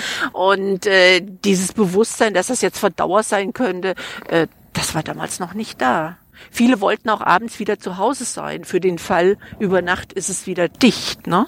Auch das haben wir natürlich mitbekommen. Meine Eltern sind ja auch erst dann wieder Pfingsten 99. Also 1990 das erste Mal wieder Vor Angst, es Ja. könnte was passieren wieder. die Ausreise Hm. geschafft und dann Ja, machen sie ja. die Mauer wieder dicht. Aber Genau. die Freude war natürlich Aber sehen Sie auch, das war einfach in den Köpfen da. Das, das, das kann einfach nicht sein. Das ist so ungeheuer, das kann nicht bleiben. Ne? und vor allem so sang- und klanglos ja dann doch ne, durch einen Ja. Versprecher ausgelöst Ja, und ja, Äh, ja. nichts draus, Tja. nichts draus Schlimmes entstanden. Ja. Ja, hier noch original. Man, wenn man hier hochfährt, da ist der Kolonnenweg gewesen, äh, da findet man noch Relikte. Wir gehen da ganz oft spazieren. Und das hier ist der Standorfsberg. Da gucken wir von zu Hause drauf. Und der Standorfsberg, der war zur Hälfte DDR, nee, sagen wir zwei Drittel DDR, ein Drittel Bundesrepublik. Und das sieht man bis heute, wenn wir nachher hier runterfahren, kann man es ganz deutlich sehen. Diese Narbe, die die Grenze geschlagen hat, die ist bis heute sichtbar. Die sieht man von unserem Haus ganz deutlich. Waren sie wirklich mitten, also wirklich ganz nah dran an der Grenze. Ja, und letztendlich nur ein Bleistiftstrich und ich wäre auf dieser Seite gewesen. Ne? Ja, schon am Wiener Kongress wurde diese Grenze hier gezogen, letztendlich Verwaltungsgrenzen. Und als die Alliierten dann die Grenze zwischen Besatzungszonen gezogen haben, festgelegt haben, da hat man Rückgriff auf diese alte Grenze genommen. Ne? Und für mich wirklich ein Bleistiftstich, äh, Strich und ich wäre in Thüringen groß geworden. Zeigt immer wieder, wie, ja, wie willkürlich eigentlich Grenzen manchmal gezogen Natürlich, werden. Ne? Also ja, natürlich. äh, weder an den lokalen Gegebenheiten noch, Ja. also, wenn man wirklich diesem Kolonnenweg folgt und dieses grüne Band langwandert, Hm. Also es ist nicht immer der bequemste Weg, haben wir festgestellt. Es Nein. geht steil hoch und steil runter, weil es halt wirklich sich an der Grenze Ja. orientiert und nicht an lokalen, geht man um den Berg rum oder nein, folgt nein, dem Wasserlauf, nein, sondern nein. Und auch keineswegs geradeaus. ne? Wir haben hier den Ulstersack nicht weit von hier. Da macht die Ulster ähnlich wie die Saar eine Schleife. Und da sind ganz viele Fluchten passiert durch die Ulster, weil das nicht so richtig kontrollierbar war. ne? Und ja, fahren wir weiter? fahren wir weiter. Okay. Ja, wir fahren jetzt Bundesstraße 84 zurück und wollen die Buchenmühle besuchen. Die Buchenmühle hatte eine Besonderheit. Sie steht auf ihrem Platz schon seit Jahrhunderten. Aber die Besonderheit besteht darin, ein Teil der Buchenmühle stand in Thüringen, ein Teil stand in Hessen. Nun wurde aber Thüringen eben unter sowjetische Besatzung genommen und Hessen unter amerikanische Besatzung. Das heißt, die Buchenmühle stand eben zwischen den Besatzungszonen. Was nun? Und die waren noch in Betrieb. Die war im Betrieb. Eine Mühle, die im Betrieb war mit vielen Menschen, vielen Tieren und zwei Gebäuden und Stallungen und, und, und. Ja, und bis 1952 haben die Buchenmüllers ganz normal auf dem Hof gewohnt. Aber 52 hat die DDR zum ersten Mal einen durchgehenden Stacheldrahtzaun gezogen und der ging über den Hof. Heißt, die konnten von Stunde an nicht mehr in den Hofteil, der sich in Thüringen befunden hat. Mit Hilfe des Bundesgrenzschutzes von Hühnfeld mit angezogenen Waffen, sowohl von der sowjetischen Besatzung als auch vom Bundesgrenzschutz, haben die Menschen ihre Habseligkeiten aus dem Haus holen können. Und die DDR hat dann dieses äh, Gebäude abgerissen. Geschleifte Höfe, weil alle Gebäude in Grenznähe ja irgendwo ein Risiko äh, darstellten aus Sicht der DDR, weil sich da Menschen hätten verbergen können, Fluchtwillige hätten verbergen können und das musste alles weg. So hat man dieses, dieser Teil der Buchenmühle, der sich in Thüringen befand, abgerissen. Ja, und das können wir uns jetzt gemeinsam angucken, denn das Haus auf westlichem Grund, auf Seite Bundesrepublik, das ex- existiert bis heute und die Menschen haben bis 62 da drin gewohnt, äh, sind dann ausgesiedelt worden, 500 Meter weiter in das Landesinnere aus Sicherheitsgründen. Und weil ja dann auch das Minenfeld äh, seit 62 existierte und die Minen ja so unmittelbar vor der Haustür, das war wohl nicht tragbar, sodass man äh, dann die Menschen ja ausgesiedelt hat, einen neuen Bauernhof, den sehen wir gleich, die Buchenmühle. Und der alte, das alte Gebäude der Buchenmühle auf westlicher Seite ist verkauft worden. Da wohnen bis heute Menschen drin. Ja, und noch deutlicher lässt sich das Ganze nicht zeigen. Das war jetzt Krüsselbach, durch das wir gekommen Das sind. war Krosselbach, ja. Auch ein Grenzort letztendlich. Auch hier sind die Amerikaner auf dem Weg zu Point Alpha gefahren. Haben die dann in den umliegenden Ortschaften sich auch mal sehen lassen oder waren, die Na auf, klar. oder waren die auf die Barracks beschränkt? Nein, die haben sich sehen lassen. Die hatten auch großes Interesse an den Mädchen. Kann man sie ihnen übel nehmen? Äh, nein, nein, da gab es Freundschaften und die waren ja auch dann in Hersfeld äh, in der Kaserne, die jedenfalls hierher kamen. Zwei gleichaltrige Mädchen, eine Freundin sogar, die haben Amerikaner geheiratet. Aber selbst in der Ehe wussten die nichts vom Fulda Gap. Durften die nichts erzählen? Nein, die durften nichts erzählen. Das hätten sie mal tun sollen, ne? Wären sie am anderen Tag da weg gewesen. wir sprechen ja heute Nachmittag noch mit einem ehemaligen Soldier hier, der anscheinend ja auch hier geblieben ist und dann nicht zurückgegangen ist, nachdem dann alles vorbei war. Geheiratet, keine Seltenheit. Ja, jetzt sind wir natürlich ein super Bild hier von der Grenze. Ich fahre mal rechts dran. Das, was wir hier sehen, das ist die neue Buchenmühle. Da unten im Tal ist die alte und der neuen Buchenmühle. Das ist ein Hof, der auch bis heute bewirtschaftet wird. Was hier auch deutlich zu sehen ist, Sie sehen da in so eine Schneise in den Wald. Das war die Grenze. Die kamen da runter. Das war, das war der Todesstreifen und man sieht bis heute kaum Grünes drauf. Da ist natürlich mit Pestiziden gearbeitet worden, mit Chemieabfällen. Es sollte kein Grashalm drauf sein. Und selbst heute, nach fast 30 Jahren, schauen sich das an. Eine Narbe, die bis heute sichtbar ist. Rechts und links der Wald und dazwischen ja, so, eine, so eine Schneise, wie Sie sagen. Ja. Die sieht man von uns zu Hause. So, und jetzt biegen wir ab auf den Weg, wo wir gerade schon vorbeigefahren sind, Richtung alte Buchenmühle, beziehungsweise auch neue Buchenmühle, die oberhalb liegt. Die Bewohner, die haben natürlich eine große Geschichte.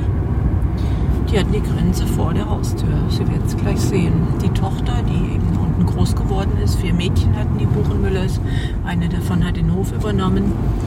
Ähm, ja. Noch mehr Grenze geht nicht. Das heißt, es sind auch die gleichen Bewohner tatsächlich von der neuen Buchmühle wie die Familie Ja. aus der alten. Hm. Ja, neue Generation natürlich, Mhm. ja, aber das ist die Familie. Traum. Hier ist natürlich Patrouille gefahren worden. Ne? Ja, das ist die alte Buchenmühle. Da schauen wir jetzt mal hin. Ich fahre mal hier rein und Mhm. laufen wir mal zur Buchenmühle. Das machen wir. Jawohl, wir gehen ein Stückchen des Weges und werden gleich auf einen Grenzstein stoßen, der zurückgeht auf den Wiener Kongress. So alt schon. So alt schon, da wurde unser Land hier aufgeteilt. Hier steht er. Ah, da ist er schon. Ja, Kommt Thüringen, Großherzogtum Sachsen-Weimar, auf der hessischen Seite Kurfürstentum Hessen-Kassel. Hessen-Kassel ist 1866 preußisch geworden, auch das ist eingraviert und wir sehen ihn gleich nochmal. Historische Grenze, die von den Alliierten übernommen worden ist, um eben die Besatzungszonen einzuteilen. Das heißt, wir stehen hier in der sowjetisch besetzten Zone und der Baum steht in eben der amerikanisch besetzten Zone. Und wir gehen mal hier entlang. Rechts von uns jetzt die Häuser. der Teil der Buchenmühle, der eben die Grenze überlebt hat, weil der andere Teil geschleift worden ist. Ja, und jetzt stehen wir schon fast vor dem Haus, das von den sowjetischen Besatzern, von der DDR auch abgerissen worden ist. Gucken jetzt links so ein bisschen in den Hof rein. Das ist wirklich das Originalgebäude der Buchenmühle auf westlicher Seite. Da hat man gewohnt und man sieht hier auch noch das Tor. Das heißt also, man hatte einen Hund damals. Die Buchenmüllers hatten immer einen Hund und der stand immer an dem Tor, der hat gekläfft. Aber es zeigt natürlich hier auch, wie verbunden das war. Hier war nämlich der andere Teil von dem Haus. Und da sehen wir, wenn wir uns Und- umdrehen, wirklich nur noch so die Grundmauern oder Mauerreste. Die. Fundamente, ja, die sehen wir. Und das ist der Kellereingang gewesen. Und hier ist auch noch eine Tafel, die immer wieder von Besuchern da äh, gelesen wird. Aber das Besondere an dieser Buchenmühle, das Ungeheure. Ja, stellen Sie sich mal vor, 1952, niemand hatte fließend Wasser, aber hier war ein Brunnen und hier war er drunter. Da sieht man den Deckel, ne? Das heißt, die Buchenmühle hatte einen Brunnen und da wurde eben Wasser geschöpft für Tier, für Mensch. Jetzt war aber dann, nachdem hier die Grenze durchging, der Brunnen im Osten und nicht mehr erreichbar. Heißt, man musste dann hier, und das erzählen die Buchenmüller es immer noch gerne mit Milchkannen, sehen, wie man an genügend Wasser kam, bis ein neuer Brunnen gegraben worden ist. Das heißt, die sind dann in die Gegend gegangen und haben dann mit, sind dann Mit mit Wasser zu, genau. Jeder hat mitgeholfen, um hier die Menschen am Leben zu erhalten, weil hier ein Cut war, hier es nicht mehr weiterging. Und das war wirklich innerhalb von einem Tag oder zwei Tagen? ging Also das- mein Mann war dabei, er sagte, es hat schon gedauert, aber Sie sehen das Ergebnis. Wir gehen jetzt mal hoch. ja, gehen die alten Stufen hoch. bisschen vorsichtig, weil es wirklich alles noch im Original ist. Und wir gehen jetzt mal gemeinsam hier den gemähten Weg hoch und stehen gleich im Minenfeld. Sie wissen sicherlich, der Zaun, der 52 gezogen worden ist, zum ersten Mal entlang der gesamten Grenze, der war an der unmittelbaren Grenze. Alle weiteren Folgezäune standen mehrere Meter in das DDR-Gebiet hinein, in dem vorgelagerten Hoheitsgebiet. Und da stehen wir jetzt hier. Und Sie sehen da die Pfosten, da steht der Betonpfosten. Ja. Ja, und da oben steht ein zweiter, das war das Minenfeld. Und da gehen wir jetzt mal hin. Hier, schau an, die Pfosten stehen wirklich noch original. Da steht die zweite Reihe. Und ich nehme sie jetzt auch mit. Das geht weiter durch den Wald. Bist schon mal hier gewesen? Hier oben ist noch äh, Zaunrelikte, also Drahtrelikte. Da gehen wir jetzt mal hin. Also ich denke, wir riskieren das mal, dann ist die Hose eben nass. Ja, also für Ne? Ich habe da auch kein Problem. Auf geht's. mich kein Problem. Ich habe extra die Wanderhose an. Ihre Freundin, gibt's sie noch? Ja. Die macht Fotos. Ulrike ist der Chronist der Tour selber. Und hier haben wir ihn. Hier ist noch der Zaun, Zaunreste von dem Zaun 62 bis 72. Zum ersten Mal Betonpfosten und zwischen den beiden Zaunreihen lagen die Minen. 1,3 Millionen Minen. Haben Sie mitgekriegt? Also ich nehme an, die sind geräumt worden dann irgendwann oder man hat versucht, sie zu räumen. War das hier sichtbar, wie das passiert ist? Haben Sie das gesehen? Ja, ich habe das gesehen. Ich habe Okay. das gesehen. Man hat mit großen Stöcken da, das konnte man aus dem Westen sehen, mit großen Stöcken da äh, Druck ausgeübt auf die Minen und dann sind die eben hochgegangen.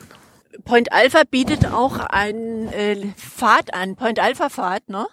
Entlang der Grenze. Und hier in dem Wald geht dieser Zaun weiter.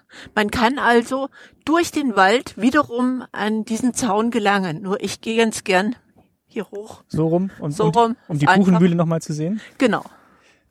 Das ist wirklich versteckt. Also wenn man es nicht weiß, Findet keiner. ist die Zeit hier schon drüber gegangen über den Ort Ja. so ein bisschen.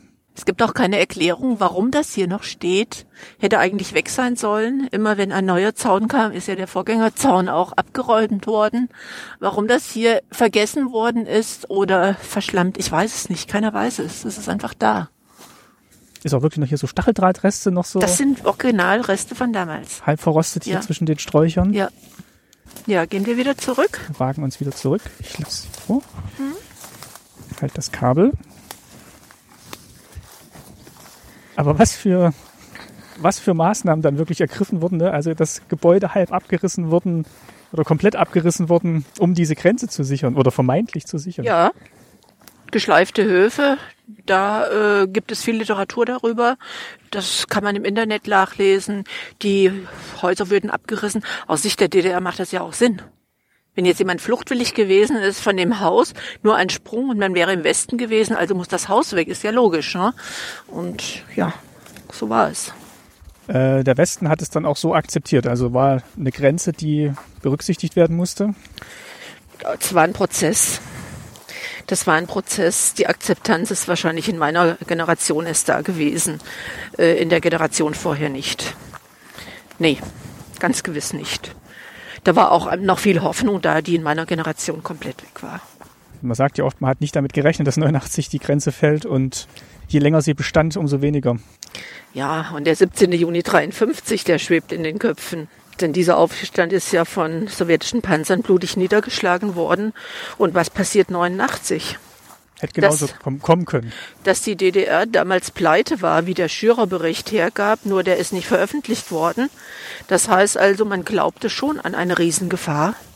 Und die war auch da.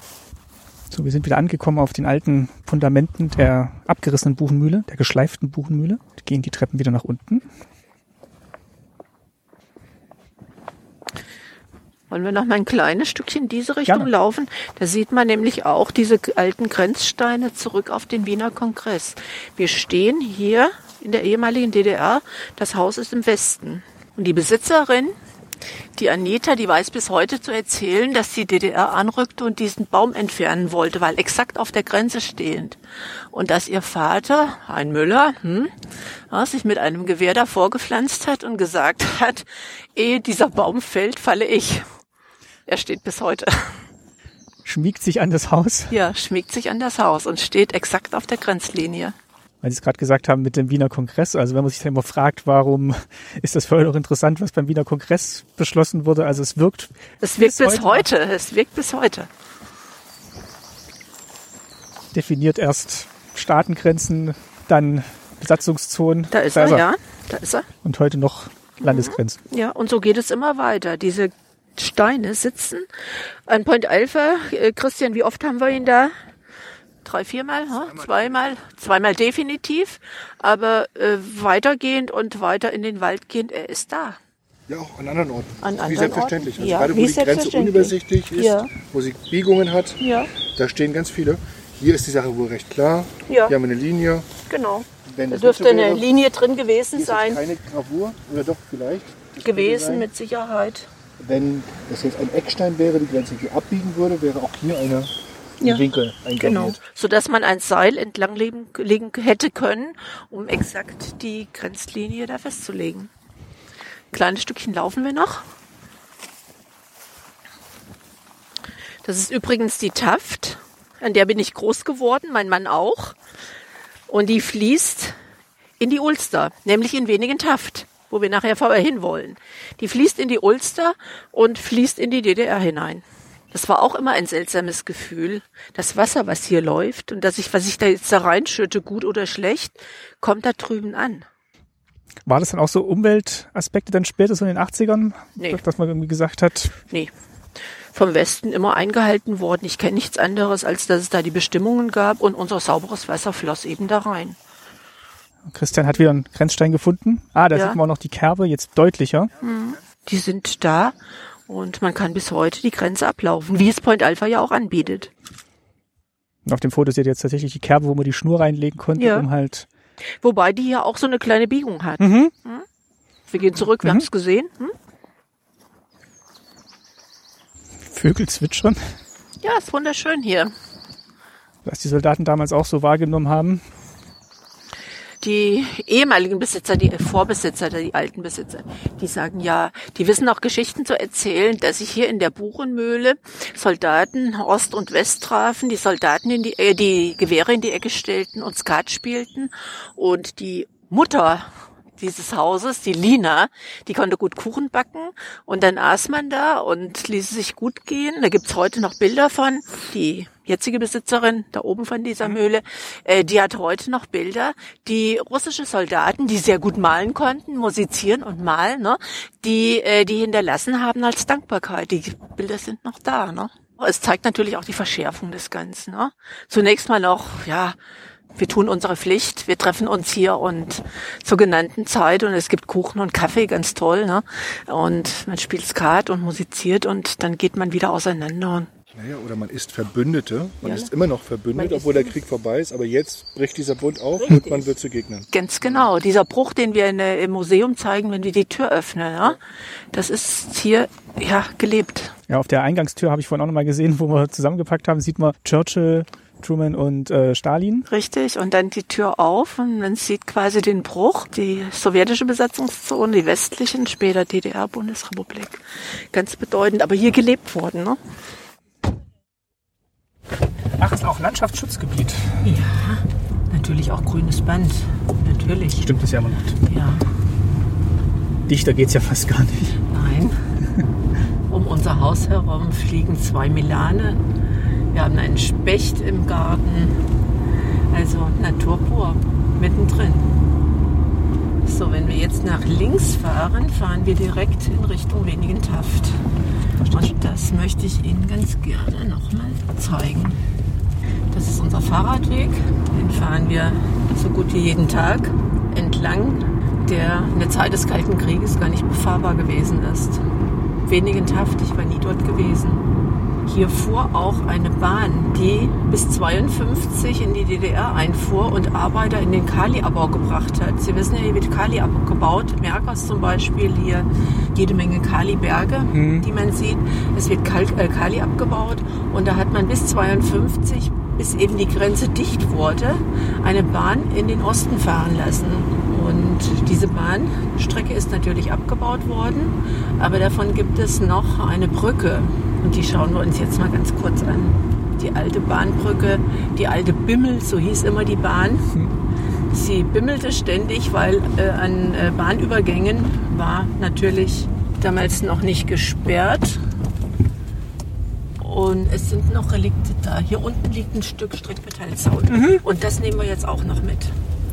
Das haben wir auch so fahrradtechnisch kennengelernt. Aber was hier zu sehen ist, ein Relikt des Streckmetallzaunes. Sie sehen es von hier. Da liegen, nie weggeräumt, vergessen worden, was immer auch. Es ist hier noch mehr zu finden, aber das steht eben aufrecht. Anderes ist mittlerweile von Erde und von Pflanzen überwuchert. Aber hier wirklich noch Relikte des Zaunes, der von 62, von 72 bis, bis 89 Deutschland geteilt hat. Und auch wieder oben, also nicht bewusst liegen gelassen, sondern ist einfach noch da. Ist einfach noch da. Ja. Ja. Es ist ein bisschen feucht darin. Ich weiß nicht, traue mich nicht so recht, richtig, sie mir da reinzunehmen. Nicht, dass wir noch absacken. Aber ähm, ich wollte sie nicht verschweigen. Gleich wird der Kolonnenweg sichtbar. Das war der Kolonnenweg. So stramm ging der hoch, so schnell Oh, ging das. der nach oben. Ach, hier, oh. Ja. Hier ist der. Na, so ähnlich sind wir auch zur Schifflers Grund hochgewandert. Das war auch die letzten Meter. Aber es fällt mir trotzdem schwer zu glauben, dass die da mit dem mit Fahrzeugen noch hoch und runter sind. 100 Prozent. Aber 100 Prozent mit den Fahrzeugen sind die auch Sommer wie Winter. Unglaublich, ja? Ja. Wenn wir ganz, ganz gut drauf sind, dann laufen wir immer hoch. Durchstrecke. Aber heute bei diesem schwülwarmen Wetter. Ja, heute lassen wir es mal sein. Das ist jetzt Wenigen-Taft, direkt hinter der Buchenmühle, Wo die Taft in die Ulster fließt. wo die Taft in die Ulster fließt. Da machen wir so gerne Picknick. Das ist nämlich wunderschön. Aber in Zeiten DDR anders. Und jetzt sind wir im Ortskern. Und da habe ich auch noch eine Geschichte. Hier oben, Christian, weißt du das, ist der Friedhof. Ja. Also ein Friedhof direkt in den Grenzeinlagen. Und dadurch konnte das Bild auf Point Alpha entstehen. Und das haben die von da aus gemacht. Hochzeitsbild. Ich erzähle gerade meine Ah, ja. Geschichte. Wir fahren mal zum Bahnhof hier hinten, denn äh, Wenigen-Taft hatte so eine Art Bahnkreuz. Da kam man aus dem Westen, da kam man aus der Rhön runter und das war schon so äh, ein etwas Bahnhof, wo, wo man umsteigen musste, ein Umsteigebahnhof, genau, so, nennt, so nannte man das. Das heißt also, hier konnte man umsteigen, um dann weiter in eine andere Richtung zu fahren, um zur Arbeit zu kommen.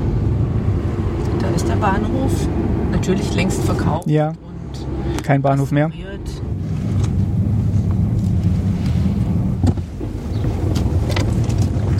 So für die Hörer nochmal zur Orientierung. Wir sind jetzt in Wenigen-Taft, Bundesland Thüringen, direkt hinter der Grenze. Wir haben vorhin die Relikte gesehen, hm, wie nah sie doch da sind. Und hier fahren wir jetzt zum Bahnhof da möchte ich Ihnen noch kleine Geschichten erzählen von Wenigen-Taft.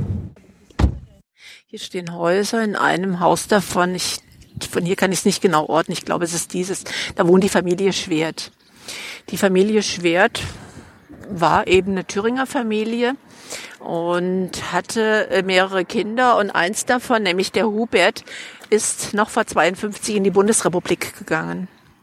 Geflohen, Flüchtling. Hat in Dreischfeld gebaut, wenn man will, unser Nachbar, gleich das nächste Örtchen, aber uns verbinden oder uns trennen nur ein paar Schritte. Und der Hubert lebt da immer noch. Und seine Familie, seine Geschwister bleiben hier in Thüringen, hier in Wenigen-Taft. Und dann kommt das Jahr 1960, die Schwester will heiraten, lädt den Hubert ein und der Hubert darf nicht kommen, weil zum einen hier Sperrzone, zum anderen war er Flüchtling. Und dann haben die beiden vereinbart mit Briefen, Telefon gab's noch nicht, zumindest nicht für Normalverbraucher, dass am Hochzeitstag das Brautpaar auf den wenigen Tefter Friedhof geht, der gleich hier oben ist, der aus dem Westen einsichtbar ist, nämlich von der Straße, die wir vorhin genommen haben. Und das macht das Brautpaar auf dem Foto auf Point Alpha. Die stehen am wenigen Tefter Friedhof und der Hubert steht mit seiner Familie ganz nah an der Grenze. Vom Westen durfte man ja bis an den Zaun. Und also das heißt, den ersten Zaun, auch die späteren Zäune da nicht mehr. Da war das Niemandsland, das vorgelagerte Hoheitsgebiet. Und schießt das Foto, was auf Point Alpha zu sehen ist. Die Familie und eben, ja, der Zaun, die Grenze zwischen der Familie. Und das äh, ist hochemotional. Und die erzählen beide heute noch davon. Die Schwester wohnt immer noch hier und der Bruder wohnt immer noch da hinten. Wir haben auch noch das Foto gesehen, wo sie dann quasi mit ihrer Enkelin durch den Zaun läuft. Wohnen hier, genau. Ja, das ist die Familie hier. Das ist die Familie hier, ganz genau. Die wohnen hier in Wenigen-Taft. Und noch eine persönliche Geschichte. Die Grenze geht auf und wir kamen die ersten Stunden und Tage gar nicht aus unserem Haus raus, weil wir so viele Gäste hatten und wir da einfach ja Hilfestellung geleistet haben. Aber dann irgendwann war der Tag da, wo mein Mann sagt so, und so jetzt fahren wir auch. Und unser erstes Ziel, mein Mann hat es ganz klar definiert, war Wenigentaft. Er sagte, Wenigentaft, wir hören die Kirchenglocken, das ist ja gleich dahinter, ne? das ist ja so nah. Ja? Und er sagte, Wenigentaft, das muss es sein. Und wir fuhren nach Wenigentaft und es gibt heute noch ein Foto, wo ich vor dem Wenigentafter Ortsschild stehe und ja, da liefen natürlich die Tränen. Wenigentaft, wer hätte das gedacht? Ja, und wir fuhren nach Wenigentaft und es erwartete uns ein Ort, der so viel anders aussah als das, was wir gewohnt waren. Es war grau, es war schwarz, es roch grausam, ne? Braunkohle, es war Winter, die Trappis natürlich zuhauf hier, die hinterließen ließen ihre Abgase und wir trauten unseren Augen nicht. Auch die Menschen waren natürlich anders gekleidet, ja? komplett anders. Und dann gingen wir hier in ein Geschäft, hier war so ein kleiner Konsum da. Gingen wir hinein und wollten mal gucken, wie es da aussieht. Ne? Wir waren schneller wieder draußen als drin. Ein paar Kohlköpfe und also es war wirklich dürftig. Ich erzähle das eigentlich ungern, aber letztendlich ist es ein Zeugnis, Zeugnis der Zeit. Äh, ich will auch gar nichts be- oder oder verurteilen. Das sind einfach meine Wahrnehmungen, die ich damals hatte. Es war ganz furchtbar. Ich war schockiert. Ja, und auch ein Zeichen davon, wie sich wirklich in so wenigen Jahrzehnten zwei, zwei Orte, die davor immer zusammen waren, auseinanderentwickelt haben. Komplett, also Ausland, wenn man jetzt nach Spanien fährt oder sonst wohin, dass die Häuser, dass die Menschen anders aussehen, das erwartet man ja. Aber hier fuhren wir ein Stück von unserem Haus entfernt und erwarteten hier eine oder äh, mussten die Erfahrung machen, hier ist eine ganz andere Welt. Aber gleichzeitig, wenn man diesen Kolonnenweg, diesen Standafsberg so ein klein wenig hochgeht, sieht man unser Haus liegen. Und das taten wir. Und die Erfahrung zu machen, dass direkt hinter unserer Haustür eine andere Welt beginnt, wo andere, anderes, eine andere Art von Leben stattfindet. Ich konnte es nicht glauben. Und das ist der Hintergrund, das ist die Ursache, dass ich in der Folgezeit jeden Tag hierher gefahren bin, weil es hat nicht gereicht, das zu wissen. Ich musste es tun. Und bis Weihnachten 89 musste ich sogar noch Zwangsumtausch leisten und bekam einen Stempel in meinen Ausweis. Ne? Ich reiste ja in Ausland ein. Ne? Ich habe so oft tun müssen, bis man mich irgendwann da an der Grenze gestoppt hat und ich musste meinen Kofferraum zeigen, weil man dachte, ich exportiere da Gott weiß was oder ich schmuckel Gott weiß was. Ne? Ich weiß, na, machen Sie mal einen Kofferraum auf. Und ich, ich brauchte einfach nur diese Erfahrung, dass die Grenze weg war. Es war für mich so unbegreiflich und es reichte mir nicht, es zu wissen. Ich musste es einfach tun. So dieses, was wir jetzt auch gemacht haben, so dieses örtliche Erfahren Genau, und genau. Es reicht einfach nicht, in ein Buch zu gucken und es zu wissen oder es am Fernsehen zu schauen. Und ich fuhr dann eben, ja, täglich hierher, leistete meinen Zwangsumtausch, kaufte dann ein paar Brötchen, die übrigens sehr gut schmeckten, die DDR-Brötchen, diese doppelten, ne? Mhm. Ja, und die heute in Geisa wieder ge, ge, äh, gebacken werden. Die muss man aber bestellen, so eine große Nachfrage ist da. Bei Fabers gibt's die wieder. ja. Ich auch sehr gerne. Und wir hatten heute Morgen, glaube ich, im Hotel auch welche. Ach ja, das Hm. kann gut sein, dass sie die da äh, bringen lassen, holen oder bringen lassen. Äh, ja, das ist heute eine Delikatesse, die DDR-Brötchen. Und ich hatte damals auch dann eben die Erfahrung gemacht, wenn du früh kommst, dann ist noch was da. Dann hol dich eben DDR-Brötchen mit Westmark. Ging. Und haben sich dann quasi auch so diesen Ort hier angeeignet. Wenn Sie sagen, Sie fahren heute regelmäßig mit dem Rad hierher und machen Ja. Picknick, ist Ja, das immer noch ist- so eine Verbundenheit. Genau, das ist da. immer, ja, das ist immer noch äh, gut. Wir tragen die Grenze noch im Kopf, im Herzen. Mein Mann ist 71, ich bin 65. Das heißt, wir gehören der alten Generation an, die die Grenze ja über die ganze Entwicklung da erlebt hat. Und hier äh, Fahrradfahr eine Fahrradtour hinzumachen, äh, das ist, das ist immer noch dieses Freiheitsgefühl, dieses Dürfen, dieses, dieses Ungeheure, was eigentlich nicht ging. Heute geht's. Ja, und da reichen auch 30 Jahre nicht, um das zu realisieren. Und vielleicht dann für die nachfolgenden Generationen eher eine Normalität einkehrt, wie wir schon vorhin gesagt haben, die, Die dann ist da. die, Die, die, ist da. Muss ich gar nicht weit gehen. Für unsere Kinder ist das hier Normalität, nach wenigen Taft zu fahren, nach Eisenach zu fahren. Das ist sowas von normal, nach Erfurt mal schnell zu fahren. Ähm, Geschichte. kommt wieder kommt wieder in Reichweite, was dann vorher getrennt war. Also wieder Ja. so eine Normalität dann auch. Ja, es ist eine Normalität da. Das muss einfach gesagt werden. Und heute, Sie sehen ja, die Autos, keine, keine anderen Autos fahren hier. Natürlich nicht. Die Straße ist perfekt. Die Häuser sind frisch gestrichen. Äh, da ist kein Unterschied da. Also als Fremder hier zu sehen, ich hier war mal DDR, das ist nicht mehr möglich. Was auch schön ist. Was auch gut ist, genau, was auch gut ist. Aber dafür ist ja Point Alpha da, um die Dinge da nochmal äh, ja Gestalt werden zu lassen, ans, ins Leben zu bringen. Und ähm, heute Museumsgeschichte. Ne? Die Realität sieht anders aus. Tja, also wir hoffen wirklich, dass dieses Jahr auch viele nochmal hierher kommen und sich das wirklich von Ort angucken, weil für uns war es jetzt auch wirklich ganz eindrücklich, nochmal vor Ort zu sehen, was die Grenze bedeutet hat und Mhm. Ja. wie einschneidend die dann war, Ja. was die für Auswirkungen hatte. ja. Gab noch eine Station, da wollten wir noch mal kurz Stopp machen auf dem Rückweg. Äh, wenn wir jetzt hier rausfahren, ich äh, will mal versuchen, auf der anderen Strecke rauszufahren, denn auch hier, ähm, das Örtchen hatte eine Jahrfeier, ich glaube 1200 oder ähnlich, ist da angeschrieben. Ne? Und da ist so ein Symbol, eine Wäscheklammer. Das heißt eingeklemmt. Ja? Und die zeige ich Ihnen jetzt auch nochmal.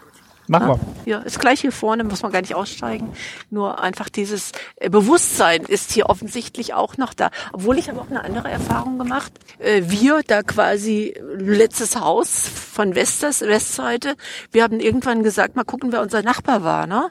Und haben mal hier das westlichste Haus von der Seite rausgesucht, ne? Und sind da rein, haben geklingelt und sagen, Mensch, äh, hallo, wir sind hier, ne? Und der meinte halt, ach, es ging uns doch gut und der Zaun, der hat uns doch geschützt, war doch alles okay. Ganz andere Sicht gehabt. Ganz Mhm. andere Sicht gehabt. Vielleicht fünf Jahre her.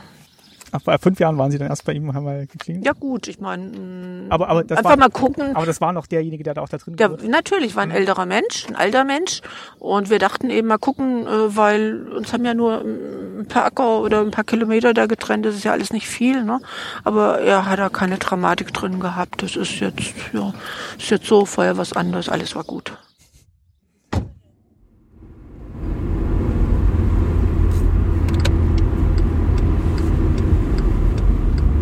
Besondere an wenigen Taft es wirklich unmittelbar an der Grenze lag. Das ist Ja. ja. diesem 500 Meter Streifen. Ja. Das heißt, es war noch mal schwieriger, auch für Außenstehende diese, diese Ortschaft zu besuchen.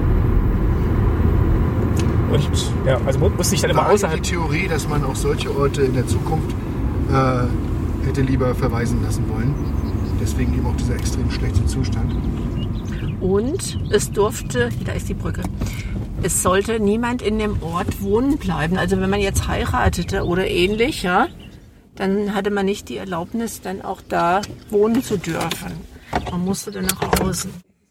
Die Natur meldet sich hier zu Wort und hat hier auch die Regie, ganz klar. Die Vögel sind da. Ja, Schwarzstorch sieht man hier und, und, und. Also wirklich Vegetation und auch Flora und Fauna sind hier wirklich diejenigen, die das Sagen haben. Genau, wir laufen auf die alte Bahn, äh, Brücke zu. Ja, wo heute man drüber laufen kann. Aber das war wirklich eine Brücke, die sehr lange Zeit die Bimmel äh, ja, hat darüber fahren lassen und die Ortschaften verbunden hat vor der Grenze, vor der Grenzziehung.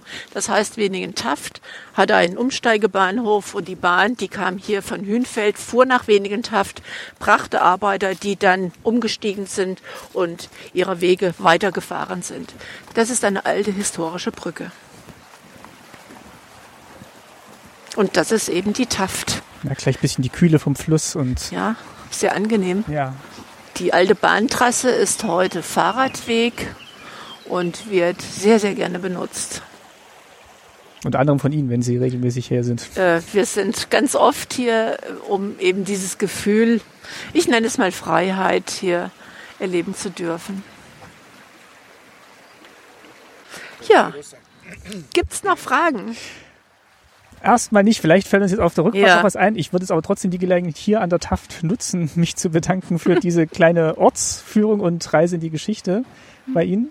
Frau Held, vielen Dank, dass Sie uns Keine hier Ursache. Ihre, Ihre Heimat gezeigt haben, die sich so ein bisschen erweitert hat nach 89 auch. Und wir Gerne. gehen zurück zum Auto und fahren zurück zu Point Alpha. So sei es. Dankeschön.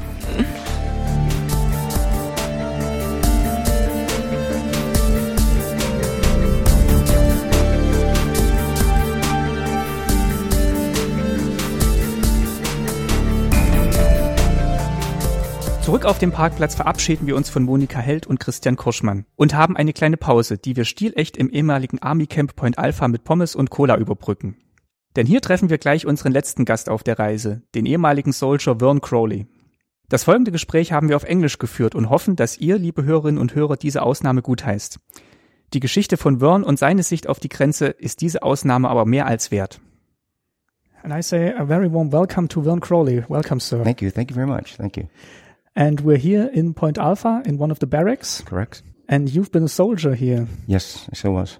I a little bit about myself though. I I'm from I'm originally from Georgia. I was born in Ge- Fort Gordon, Georgia. From a military family. My father was in the military too.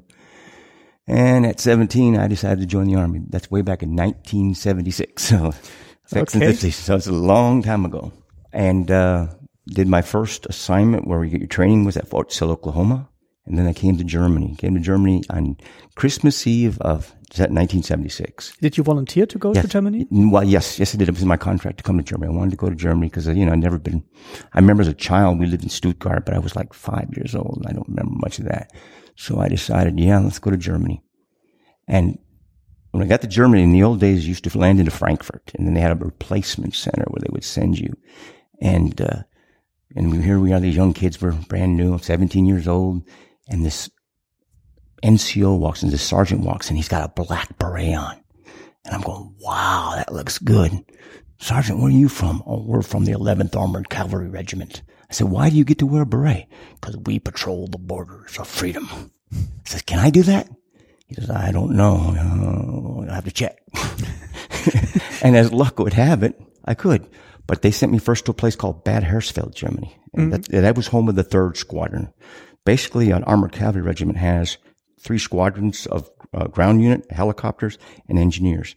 And what they did back then, they had the third squadron was stationed up in Bad Hersfeld, and they patrolled the northern part of the border. They had two camps up there, matter of fact. Then you had the first squadron, and the regimental headquarters was out of Fulda, and they operated this camp here. And then down south, you had uh, by Bad Kissingen, they had the second squadron, and they had a camp. They had, I think it was Camp Tennessee, I think it was, but I was never stationed there.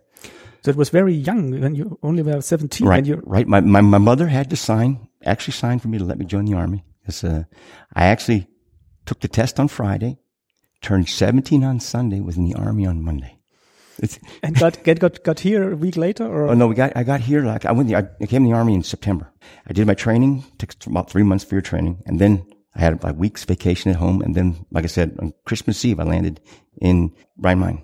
So and did you know what was the border like? Well, you you heard the stories of it, but my first thought about Germany, when you know, you think about World War II and the Nazis and all that stuff. You, and you're thinking, oh boy, we're going to get there. But you always heard about the we called it the Iron Curtain, and you, you know, I said, wow. Matter of fact, when we left Frankfurt, they put three of us on a train, and the, the sergeant said to us, when you hear the words Bad Hersfeld, get off the train because the next place that train is going to is in East Germany. So we left Frankfurt and the kid sitting next to me heard the word uh, Bad Orb. He got scared and jumped off the train. And it wasn't his stop. no, no, no, no, it was still right outside of Frankfurt. So we got to, uh, got to Bad Hersfeld and I got there and it was like total culture shock for me. I was like, wow. I mean, I'd never seen anything like it before, but it was a beautiful little town. And that, I'd been there for about three months and they sent us up to the camp. But they did, of that camp, we had, like I said, we had two camps, Camp- Camp Romeo and Camp India, and basically did the same thing as this camp here. Uh, so I was stationed there for about four years, went back to Fort Campbell, reenlisted to come back here.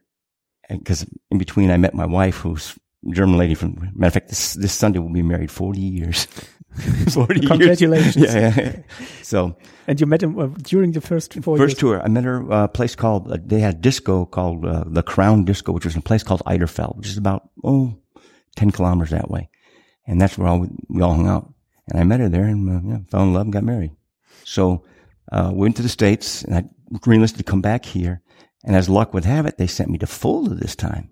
And that's where I started getting involved with the camp here. And, That was in the year uh, early 80s. Hey, and that was 80, I got back in 82. 82, I got stationed back here. Okay, so the Iron Curtain was in Oh, full. full swing, full swing, full swing.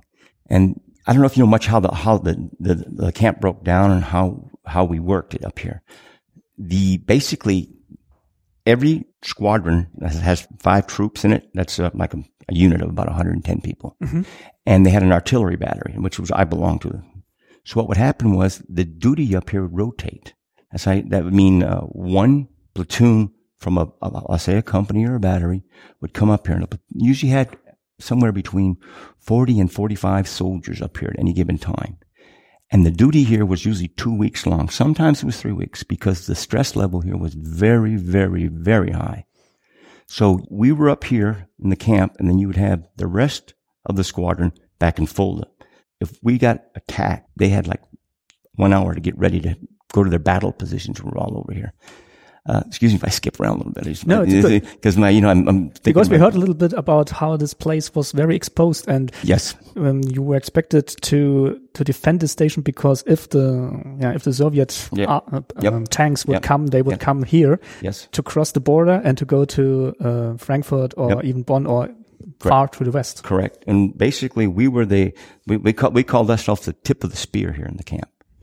But uh, like I said, the camp like normally had forty people in it, 40, sometimes forty-five, depending, and it consisted of a platoon. So the person in charge was a young lieutenant, Then he'd have a sergeant first class, which is platoon sergeant would be his assistant.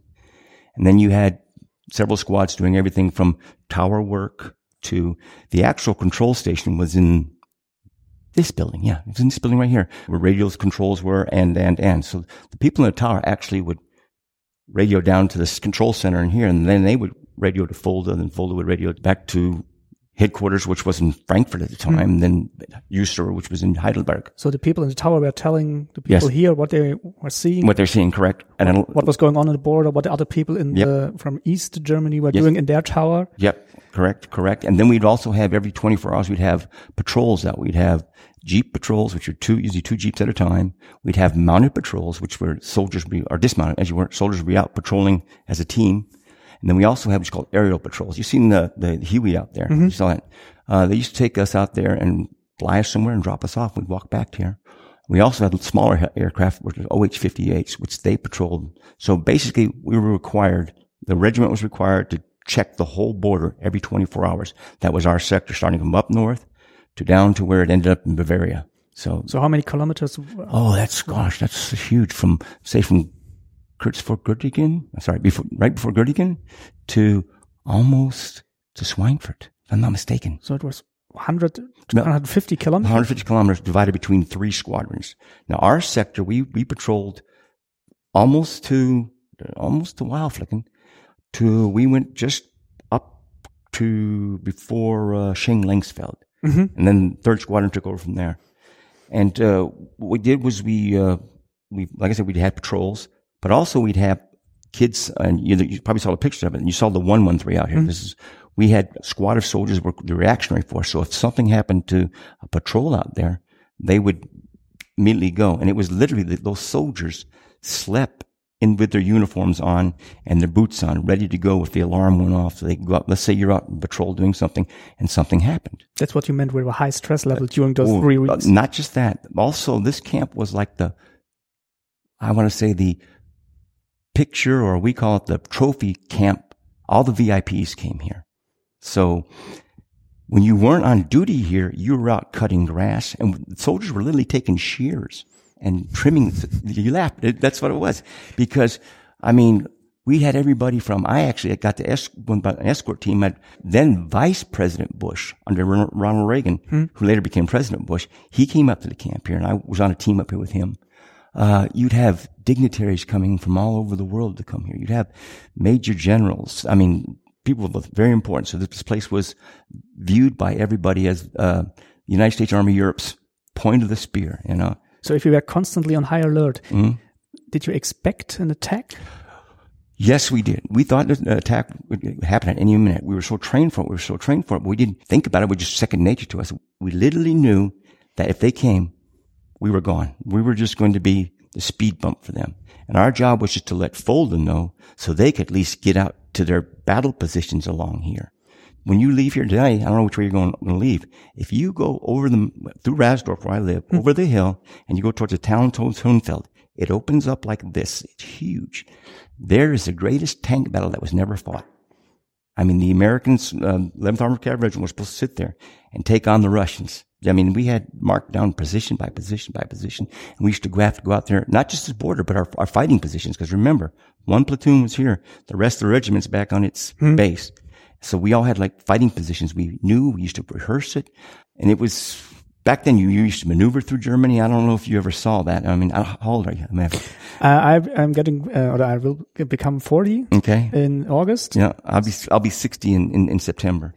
And I don't know if you ever saw in the Cold War years. Remember, there was 280,000 American soldiers stationed in Germany. 280,000. How many you think there's right now left in Germany? Thousands? Mm, There's just there's just under, if you count soldiers in Italy, even though they're not in Germany, there's just under 27,000 soldiers Okay. left in left in Germany, in Europe, I should say. Uh, So, I work in Stuttgart right now, and around Stuttgart there are some barracks left, Yes. and a town called uh, Pattonville, yep, yep, and with all American names of streets. yep, yep, And I think this was a lively American little city yep. built from Yep. the barracks. Yes, it, it, exactly. Uh, Stuttgart right now, I think there's Panzerkaserne, and I don't know the other ones, but there's some major headquarters that are there. Yeah. For example, there's Africa Command is there, I believe. I think so too. And I think UCOM is there, if I'm not mistaken. Uh, they, I was on a, a team later in life when I became a civilian for the Army, where I actually closed down bases. After the, you know, Cold War ended, actually, as a civilian, I started closing bases down for the government. That's another story. but, uh, so the camp itself, though, we, we were, everybody asked about, we were high stress. We knew what we had to do. It was to the point where if you made a mistake, you were gone. I mean, we, there was no pardon there. I mean, so every soldier knew that he had a high duty here. Every soldier knew his responsibility. Everybody knew his job and you did your job. And it was, if you didn't cut the mustard, you were gone. So, and what impression did you get from the East German soldiers? Did so okay, I, I'm I'm a retired command sergeant major. That's the highest you can go in the NCO Corps. Uh-huh. Okay, so I've started a little private med all the way to command sergeant major. Soldiers are soldiers.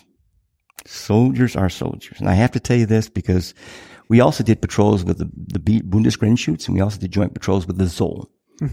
And as you did the patrols, and you start to see the soldiers on the other side, you know they would see you, and they would kind of know your face, and I've seen things, for example, I've seen uh, young soldiers, they would, on the east side, when their sergeants or their officers, went they're, they'd hold up a mosh stop. And I said, what the heck is that? And one of my BGS buddies told me, look, that means he's telling you, if you count, if you see closely, look at your binoculars, he's only got 90 more days left until he's done with his duty with the, you know, the, what they call the NVA, or what it was. yeah, the Etwa. And so you could see they, they each day they rip off uh, on them. It would start as a meter, 100 days, and you know they show that. Uh, there was times where I would look, you know, the sergeant wasn't there. I'd walk over to the to the border stone, set a couple cigarettes down, walk away. He'd look, walk over and pick it up. So I don't. I, I mean, I respect the soldiers, and plus, I had the luxury after the wall came down. A lot of my wife's relatives are from the east. I got to talk to a lot of guys. I got to got the perspective. One one of her cousins was an actual border guard on the east, and he told me he had to be specially selected for it, and it was hard shit.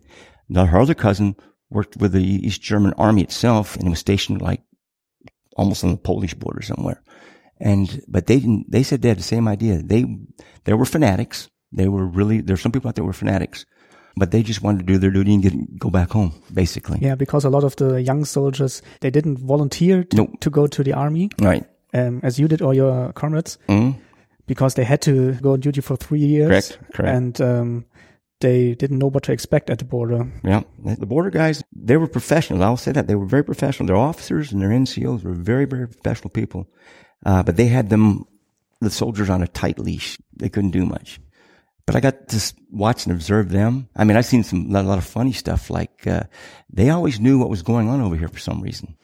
Like they, you know, remember we said we get VIP. So we got, we got special guests too. One time we had the Dallas Cowboy cheerleaders come to visit us, come to see the soldiers and going to put on a small show and stuff.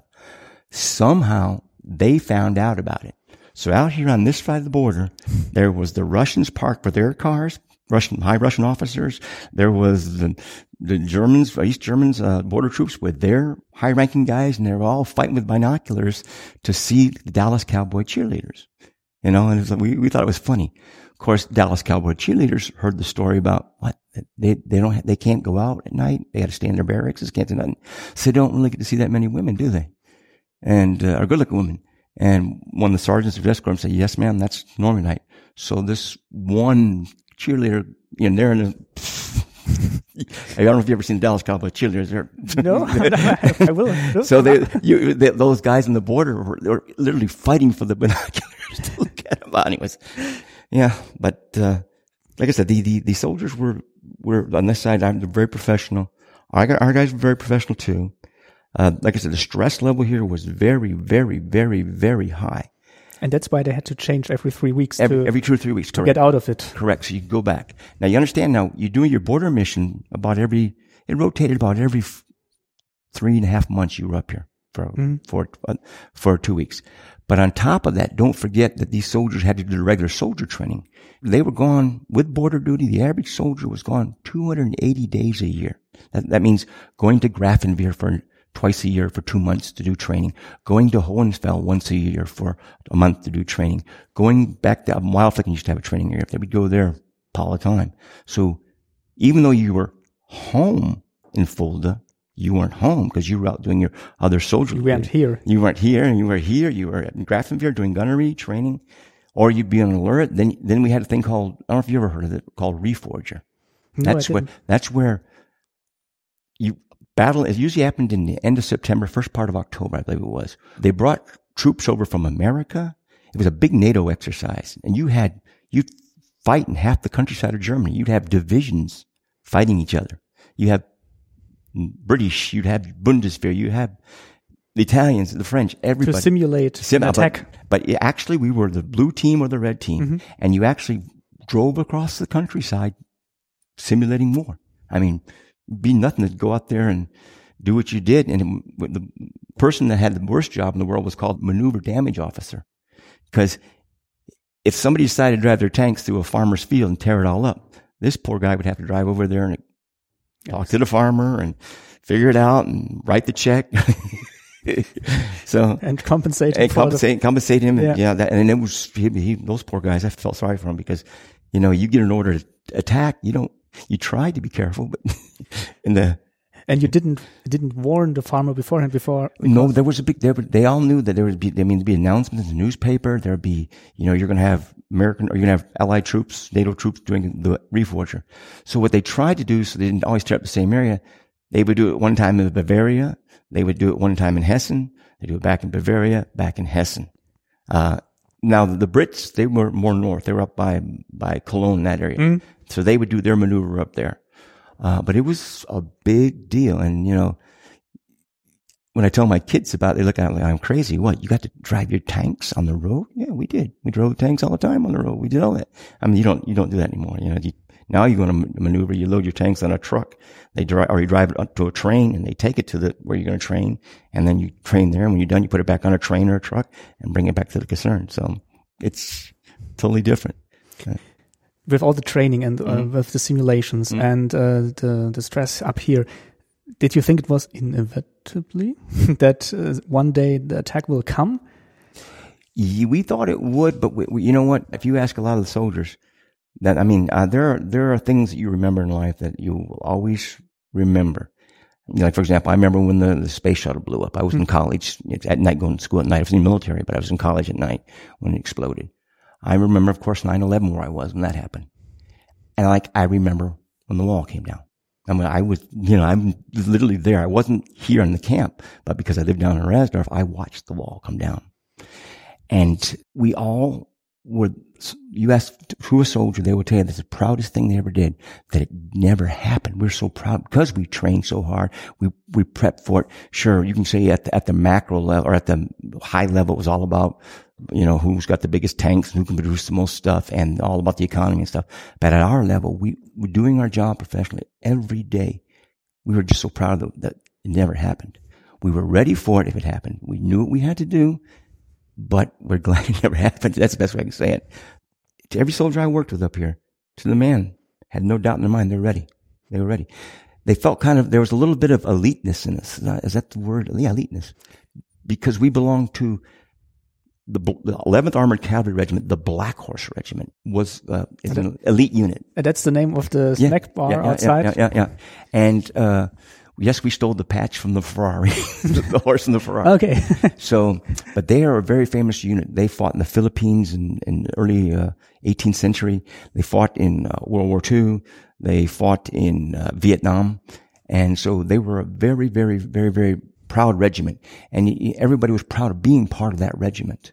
So that there was that, that I don't, I don't want to call it elitism, but it was because we got to wear black berets when, you know, when only back then when the paratroopers and the green berets. it was the, the soldier that uh, greeted you when you first Yeah, came I saw to that Germany. and- I saw that. I said, "Wow, I want to have one of those too." You know, seventeen. Ooh, you know. So yes, we were worried about it, but we knew what we had to do. That's the best way I could describe it. What did you know about the people in Eastern Germany? Did you get any information about them and not just the soldiers? Mm, Well, once again, I, I, I can only explain from my from my wife's perspective. Uh, my wife used to, and her parents used to send packages over to her cousins and stuff over there. It was on my father-in-law's side. He was originally from a place called Ketten, which is over here. They used to send packages to them. They used to write letters back and forth. I got to meet them before the wall came down because they were in their turned 65 or something, they got a allowance to come over here. They were allowed to cross the border. To, to visit, but they had to go over by Herlitzhausen on the Autobahn or whatever it was, and the long way around. And they came and visited us. But I remember we used to always make those pa- those packages for them, and they used to, in their letters, say somehow in code to my my father-in-law what they really wanted, and so he would make these packages and send them to him. But what I mean, this is what's really so cool is, I mean, I'm jumping around here, but the day the wall came down, I was I was actually stationed in Friedberg at the time because I was of a higher, very high rank then, but I was home and I lived in Ransdorf and we went up on the, border to watch it. My, and you just literally, you could just see up here, uh, the people beating on the, uh, on when it was passing, is just beating on the wall to tear it down, tear it down, tear it, make the wall come down. And, and the East German border troops are looking and the BGS are looking and and above was the regimental commander who I knew personally flying in his helicopter from the Black Horse trying to figure this all out. And somewhere, I think a BGS grabbed a hex slide, what do you call it? A hex slide, right? And started cutting mm. the chains. And then the East German soldier started, or the East German border troops started helping him and they opened that border up and all the people from the West just started going down to the Geisa. They wanted to see Geisa. And my wife says, I'm going down there. I said, Shots, you can't. You're married to me. I'm going. So she took, she took off, went down there. Little did she know there's, I don't know if you drove the road up here to the museum. That's a hill. Yeah. And she had my daughter with him. So what goes down's got to go back up. So after the party and everybody's going, yay, and, you know, kissing and hugging down in Geisa, she had to walk all the way up the hill. And I just waited for her because I wasn't going to go in there because I know I was going to get in trouble. So, so you weren't allowed to cross. No, no, no, no, no, no. Okay, no, okay. No, but later on I did. Right, right before Germany became united, I, they, I snuck another place, went to Ketten, and the East German border guard didn't ask me. They just like going through, you know. And I was scared. I but was, until then, it was not allowed for soldiers to no, cross no. the border. Because Well, it's it's amazing. What, what else we need to know is only there was a one kilometer zone they called it. and the one kilometer zone, the only people who could go in the one kilometer zone from the Americans were the soldiers who were on patrol on the border, or if you had a 1K pass. Now I had what's called a 1K pass, one kilometer zone pass, hmm. because my wife's family was in Setzobach and around there, and they had farmland, so they gave me that pass to do that. But no, like I said, the funny thing was, okay, the ball went down. We went, went home. Got my wife went home that night. We're sitting there, and we're sitting there watching TV, and all of a sudden I hear this ding, ding, ding, ding, ding, ding, and I look outside, and this Trabant pulls in my driveway, and this young couple gets out our age, you know, and he says, "Hello, my name's Irvin. I'm I'm your your your dad's cousin's son." And I was my wife Ina, and they had a little baby the same, same age as my daughter. so they came in our house and you know met him, and just clicked like that. And we're best friends. We go we now we go we go on vacation every year skiing, ski trips together. Uh, Gertrude and Ina, they're like best it's a- friends. they are they are really best friends. And it was like, wow, that that happened. And then I got to see all the Trabis, you know, going to Hunfeld. And it was lying because Rasdorf was the end of the world. Nobody drove here and just traffic jam. All those Trabis right after they brought the wall down. And that was really, that was wow. I mean, to, to, to, to, see that happen, it was just amazing. So Did you ever prepare for a situation like that? Did you expect that the No. wall would come down by people no, beating against no, the No. I thought, I, no, no, no, I never thought that. I never thought that.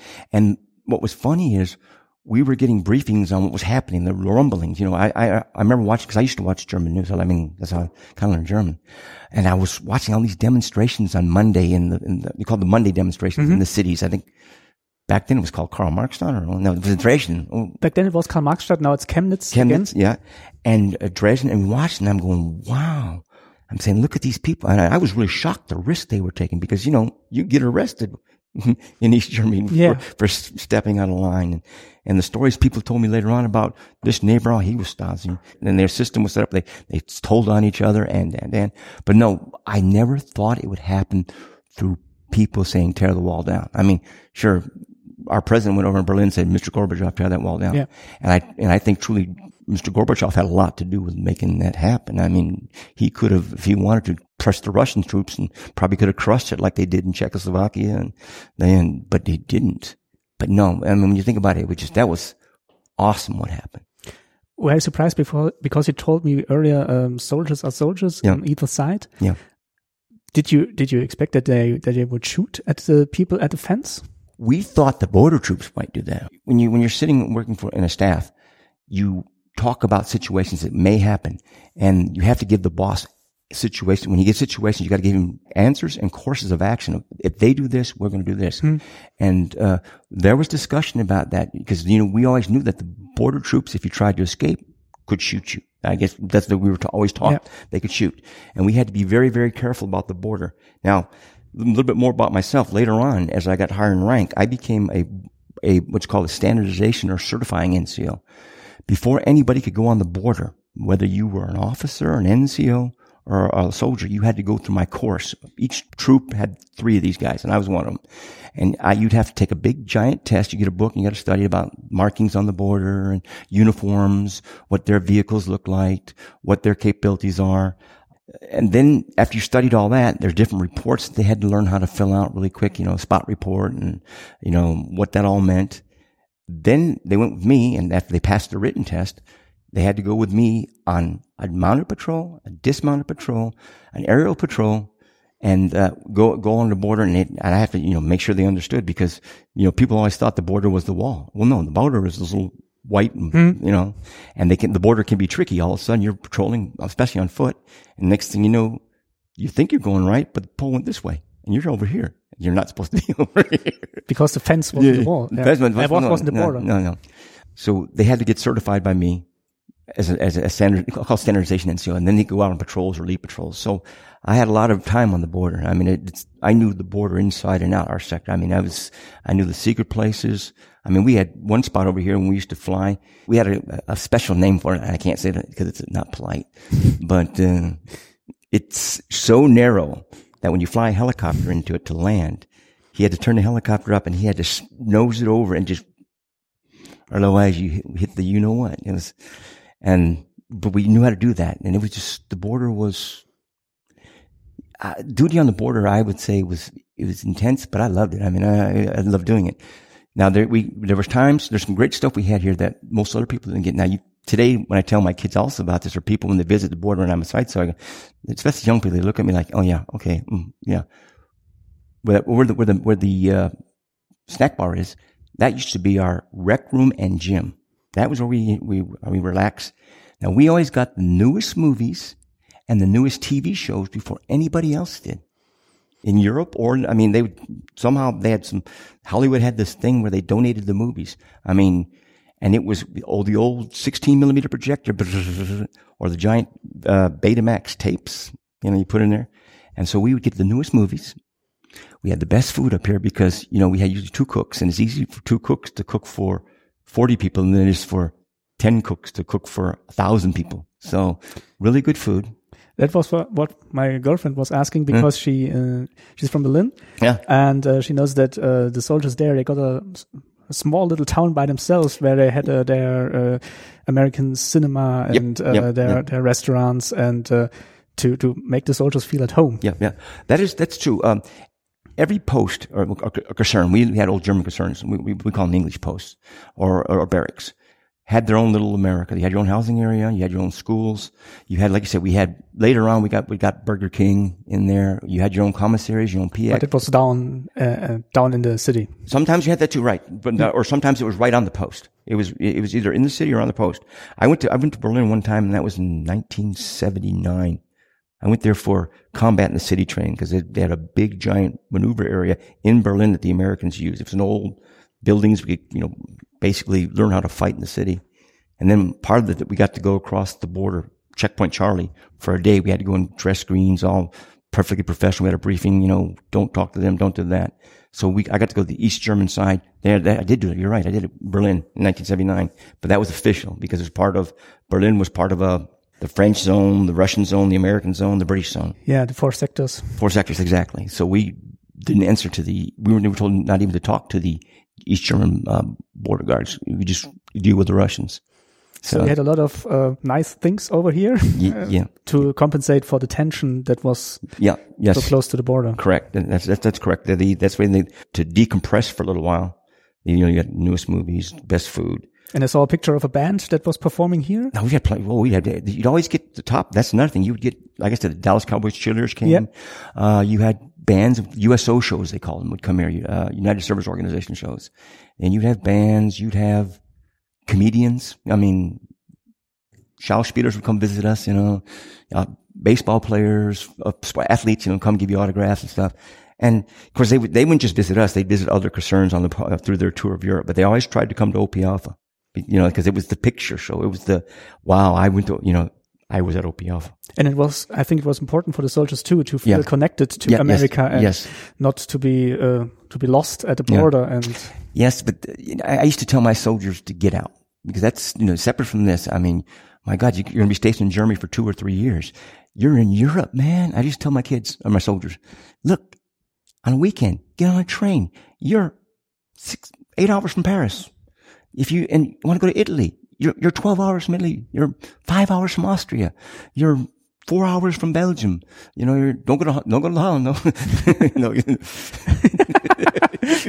that, that, you know, because our kids would get in trouble about that because we used to have to, especially up here, you have Yeah, to always take a urine I think test. so. Mm. Yeah. So, but some of some of the soldiers though was really sad. They, they actually little America. Their their idea was they'd buy a big back then was a big screen TV. They'd buy a big TV, big stereo system, and they'd stay in there, never go downtown except maybe to a club, Yeah, but never experience the culture of Germany. Which I I said to myself, I'm going to learn German.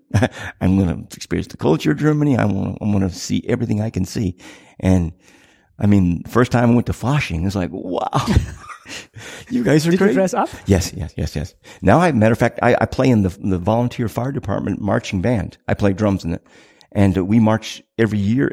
In we even we had like four Fasching parades this year and different celebrations. I have to say, with Fasching, though, you have to have a strong liver. I think so. Yes, yes. Especially, yeah.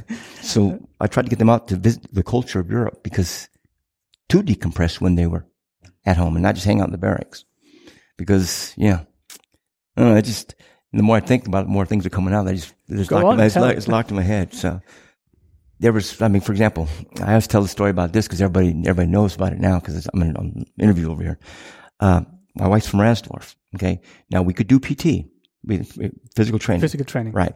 And if you were an NCO and you're border certified, you could take your soldiers with you, or you could run alone. You could run down the road to the sawmill and back up again. That's, I think it's equivalent like six kilometers if you go back and forth. I may be a little off here. Uh, I'd always run PT every day to the sawmill, two blocks over to where my wife's house was. Eat something from the Spiegelmutter, kiss the wife and run back. Because you weren't allowed to visit her during, no, during that- duty? No, no. Mm. But th- what they did do is usually on holidays and uh, certain days they have what's called family day. They put all the family on families on a bus and they would come up here and we'd have cookouts and grill outs, usually on a Sunday or if it's a holiday. And the family could come and visit us for a couple hours. If you weren't on mission, if you're out on patrol, well, sorry, you're on patrol. What we try to do is, you know, we worked it out so if the single guys would just take the patrols so that married guys could see their wife and kids. And they would be up here for like three, four hours, have a barbecue, and they'd, and they'd go back home. So, uh, so they, they, they, and my wife would actually have to go to Fulda, get on a bus, army bus, and come up here. She couldn't just drive up here. She's not allowed to do that. So that was something that only this side of the border Yeah. was performing because on the other side, I Yeah. don't think that no, wives they, they, and children no, were they- allowed no, up there. No, no, they were. The my wife's cousin told me that uh, the the guys from the that were picked for the border, most of those guys weren't from the border. Hmm. Uh, they were actually from other places. He was just got lucky. I try and things- connections, but he was able to get in the border troops and stay close to his home. Because you know we all we all learned that. Remember, there's that fence, and then there was the another fence, and then there's the Sperrgebiet. You know, if you didn't lived inside like Ketten or or Geisa or Facha, you had to have a special Ausweis to prove to the border police that you lived there. And no other person from Eastern Germany were allowed in. Exactly, exactly. So it's uh, we knew about that. That was that was crazy. So there were a lot of attempts to cross the border. Uh, I think you didn't experience any of these. No, no. But you said you had to be prepared. What what happened? So you weren't allowed in to help people. Mm, to, No, no, we weren't allowed to help them. They had to be across the pole before we could help them. And then, if he's across the pole, then then they're in West Germany and they're part of they're in the NATO. And NATO, we have a a mandate to protect them. Now, Does that mean shoot them? No, Yeah. you have, you, you, before you shoot somebody, you have escalation of force, you know, maybe I just hit the guy, you know, Yeah. and, and to help them out. And you wouldn't want to be responsible for starting the war No, by, that's, by that's exact- shooting. yeah, that, that's exactly it. And uh, a lot of times, though, the, the, the incidents did happen where they did cross over, where, where Americans were there. Normally, the BGS was there too, or Yeah. the. There was usually it usually happened when there was together, and so and so when it happened, as soon as they crossed the border, the BGS took charge of it, or the Zols took charge of it, because they were the law enforcement for the border, and the Zols were also the law enforcement for it. So, and I only knew of two crossings where Americans were involved, and one was up in Hurstville, and one was in his in this sector here, but I wasn't here at the time when it happened. Uh, and the, the B, like I said, both times that I knew of the BGS there. But sometimes you talk about, okay, if somebody's hanging on the fence, they're bleeding, can you go give them first aid? Uh, no. But we had an incident, um, north of here in the early 80s where, uh, we had a situation where two helicopters were flying. A Russian, uh, Hind, Hind I think, yeah, Hind helicopter. You know, the big t- tank helicopter. And our Cobra, and they were flying together. And, uh, the Cobra did a maneuver where he turned up, did a, it's called a turn the gun run, and he flew away. So the Hindy tried to do it and crashed straight into the ground and just boom. I mean, boom. So of course the people on duty, you know, all the people, all the officers and all the action officers talking to the commander, they all start asking questions. Well, sir, under international law, our helicopter could have landed in the east to provide assistance to them. You know, and then another officer said, "No, you can't do that." You know, da da da da da. Um, but what they actually did is they secured our American helicopter and brought investigators in to prove that we didn't have the helicopter was not loaded, so it didn't shoot it down. But what was so funny is, in less than 24 hours, the Russians put up this big giant screen to block it. They took all the part, they scraped everything away, replanted grass, and you're like it never happened. To cover it up. To cover it up. But what the ni- nice thing is, the Cobra, the front, the, the gunner in the front seat was taking pictures the whole time of it. And he's got the pictures of it. He's doing the return and going, but it was, that was a hairy day that day because you had all, I mean, USER were screaming at us, wanting reports and we're trying to sort out the reports and it's, you know, trying to get there, who's on the scene, who's, you know, and it was like, And to figure out if there was any involvement at all that Yeah, they- you that- could be blamed for. That's the, that's a big thing. That's why they, they secured the helicopter. Uh, they secured the pilots and people out of USERA and out of Stuttgart and everywhere came down.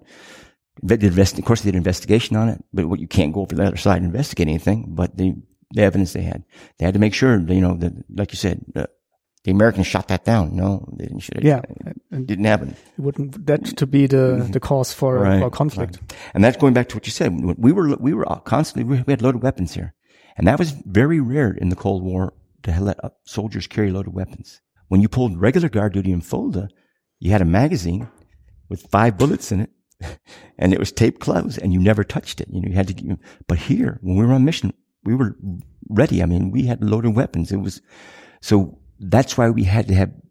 If the, if the soldier wasn't cutting it, you go away. There's no pardon. You can't. I mean, I remember I was in full, Bad Hersfeld. I was a brand new private in Bad Hersfeld, and the old Autobahn Four, or now it's Autobahn Four, used to be cut off, and there was this uh, a piece of Autobahn. So this young captain decided he's going to have fun. So he took his platoon of tanks. He was at he was at OP Romeo, and he decided to roll those tanks all the way up to the fence. Can you remember the, the scene from uh, from uh, Checkpoint Charlie when they put that Berlin Wall? The Yeah. tank was like he tried to recreate that with his tanks. Out of So out of fun. Out of fun. So because you go up here, there's a red mark where it says tanks can't go past it. It's still on the front. Well, anyways, so he did that. The story goes. East Berlin called Moscow. Moscow called Washington. Washington called Heidelberg. Heidelberg called Frankfurt. Frankfurt called Fulda. That next day, that captain's new job, he was in charge of the housing referral office. He got fired for doing something stupid. yeah. But that could have, when you think about it, it could have, could have caused a, an an international incident. So that's why you see up there, the, no tanks were allowed to go forward of that. And even more important, once we got down by Brasdorf, we had to lock our turrets to the back. So no tubes were pointing this way. So we pulled them in. Originally that big building wasn't here. They built that a little bit later for as a, as a uh, motor pool for us. But originally they, they just parked the tanks here with covers on. And that's how you did your maintenance, but you're never allowed to bring a tank forward here. So as, the same as you were eyeing the east, the east was eyeing Oh, yeah, the they- west, and they were waiting and uh, yeah, looking out for tanks coming to the border, and uh, Yeah. They were prepared as well. I think. I, I believe, I believe so. I mean, I think they were. Uh, the, you know, when I, when I learned about the Rush, later after the wall came down, the Russian plan and what they were going to do, it's, it's, it was, it was amazing. Uh, but once again, like I said, they, the discipline was very, very, very important here. The soldiers, because it was the high stress, yeah, but there's fun times here too. I mean, we used to play a lot of sports. We play tricks on each other, sometimes play tricks on them. Just, I mean, just take like, uh, one time one of my lieutenants took a briefcase, opened the briefcase up, lifted up inside. He had a, a walkie, uh, like a little cheap radio, pulled an antenna up, took a pie tin, put it on top of the antenna and sat there with a briefcase and they start taking pictures. Didn't know what was but it. it was it. So, yeah, so, But you hang also. Uh, there were there's a picture with you um, wishing them a nice Christmas. yeah, that too. They did the Merry Christmas. Now that talk about Christmas. The, the good thing that the army did is they never made you stay both Christmas and New Year's. They would usually swap. If you had Christmas up here, another platoon would be up after Christmas Day. You get sent home and then they go on for New Year's. That was one of the good things they did because, you know, get bummed out if you're on whole holidays you're up here. You said you loved being at the border. Mm-hmm. What was the most memorable part about it? Uh, why why did it? because you knew you were doing something good. You knew uh, a higher call, a higher calling. You knew that because you were at the, the spear, the tip of the frontier of freedom, that you're going to be that first responder, so to speak, if it happens. So it's, I thought it was an honor, you know, to be, to be stationed up here. And it, it, you know, you were doing your job. You really were doing your job. A lot of times in the military, you do a lot of what I call, we call it basic unit level leader, super high intensity training. If you take those letters, it stands for bullshit. you do a lot of bullshit stuff in the army. You, you, you, when you when you go to Grafmere and you train, but when you're back in the concern, you're not training, you're doing just BS stuff. But when you're up here, you're really doing your mission and you're doing your job. I mean, you were got to be constant ready in case they come. So it was, that was the fun part about it. I mean, it was just the, the really doing your job instead of sitting on your fingers in Fulda somewhere. When I, I mean, I missed it every time I got stationed someplace else and I wasn't in Fulda or in Bad Hersfeld or up on the border. I really, really missed it. I mean, I was stationed in Friedberg and it was like, sure, we trained, but, and yeah, we had a mission. We knew that eventually we had six hours to get up to, to come up here as far as we could to try and stop them for went to Frankfurt but it wasn't it wasn't the same. It was you know uh, boring, you know, and the caliber of soldiers was not the same.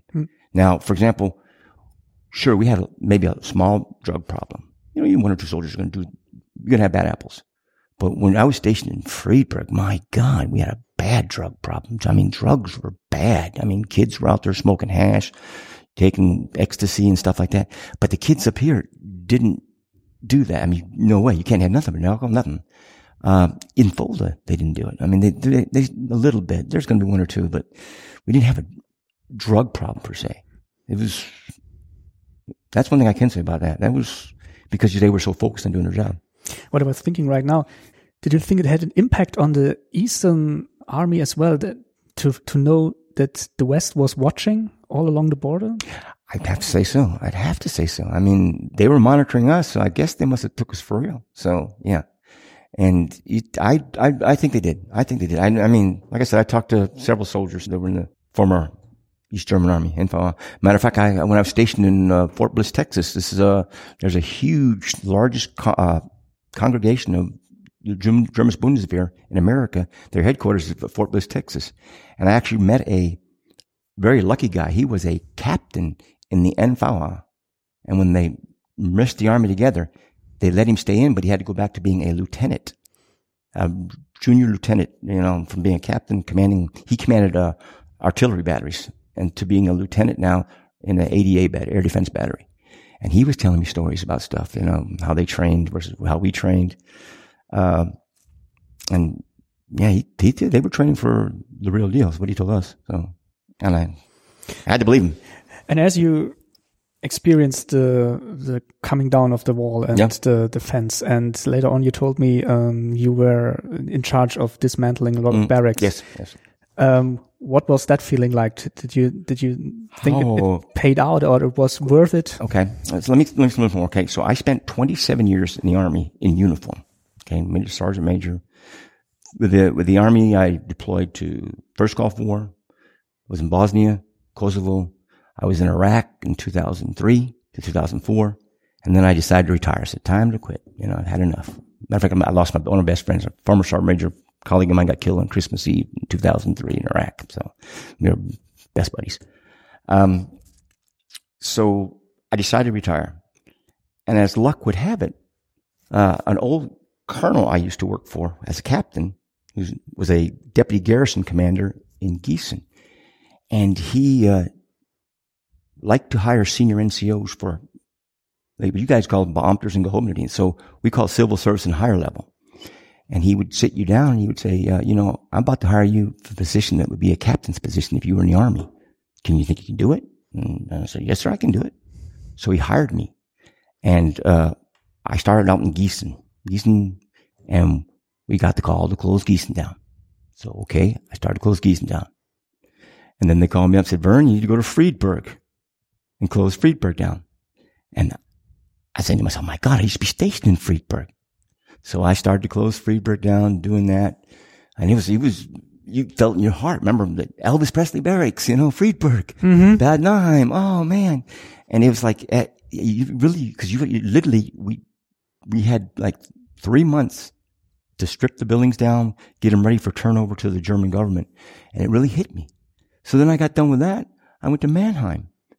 And, uh, Mannheim, I thought I was just going to do a regular job.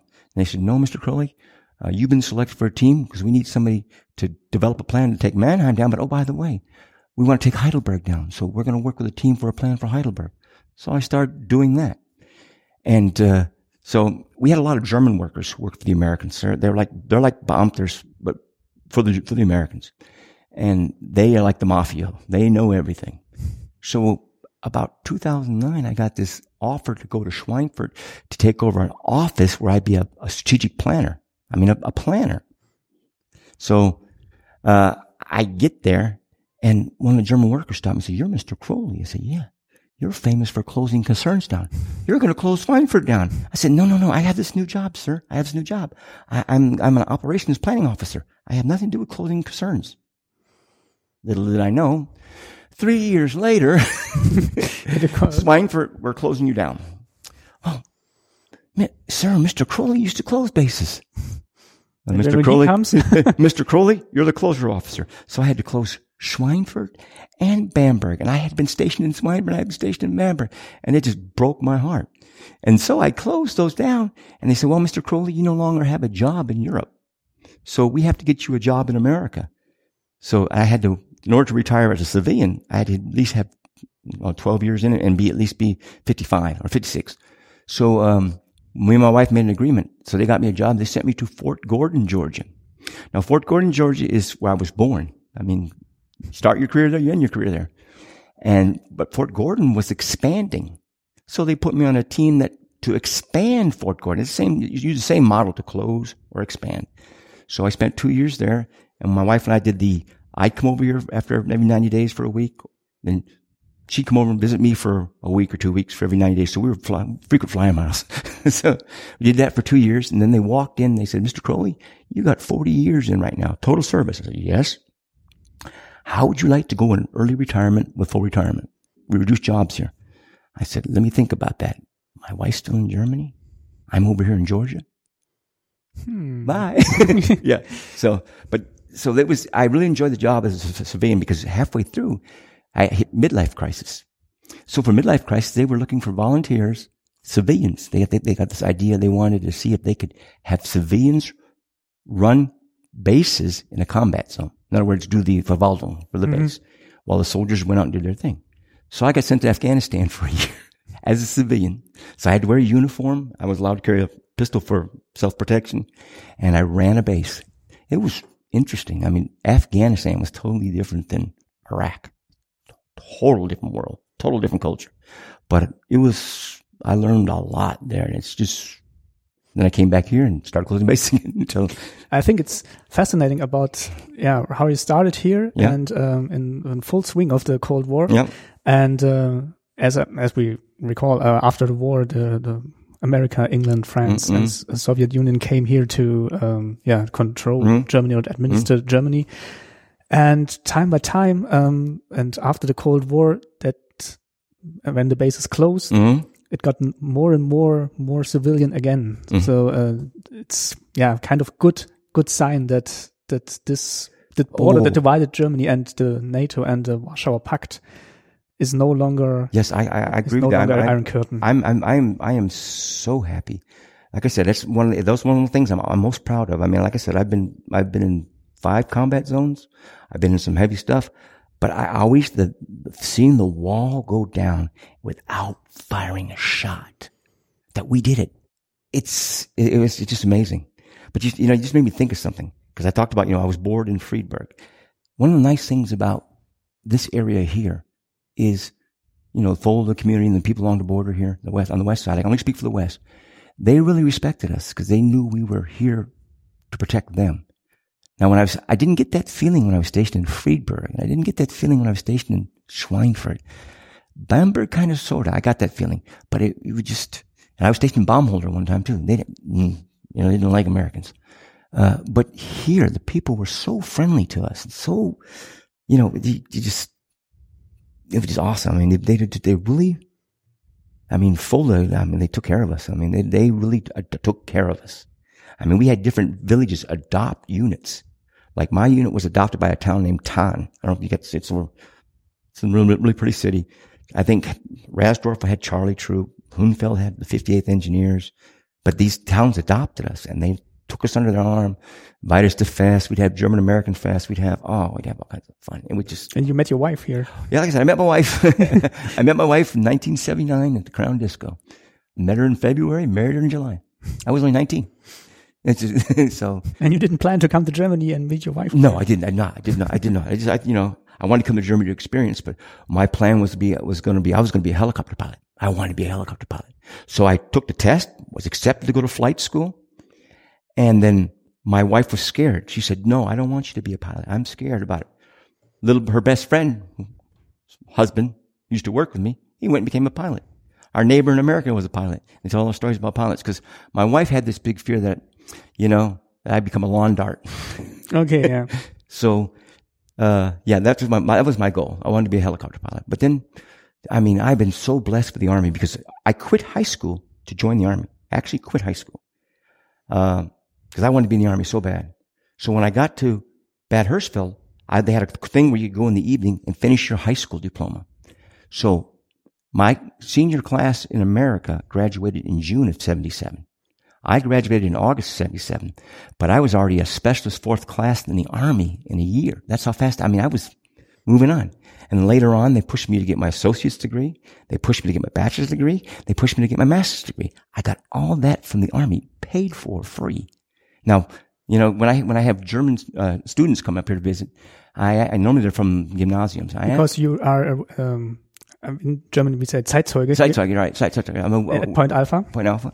I always ask him about this. I say, okay, uh, what does college cost in Germany? And they, they'll tell you, oh, I got to pay maybe room and board and books and, and, and. I said, you, can you tell me what average bachelor's degree costs in America for a simple college, not a fancy one, but a normal college? And they can't tell me. I said, well, it's about $40,000. So the army paid for all that for me. I mean, free. I didn't have to pay. I, I mean, I had a friend of mine who worked with me in Fort Gordon. She was a civilian her whole life. And at age 40, she finally paid off her student debt. I mean, Yeah, that's, that's a story I, I heard a lot when I, when I um, yeah, read or Yeah. hear something Yeah. about uh, American colleges. Yeah. That you have to pay the student loan and to pay off the student loan can last for 10, 20 years. And the thing was that during the Cold War, a lot of soldiers, because the army's since 1974 has been a, it's, it, it's kind of uh, Wehrpflicht, it's uh, volunteers. Mm-hmm. If you, you do three years for the army, you get GI Bill to pay for your college.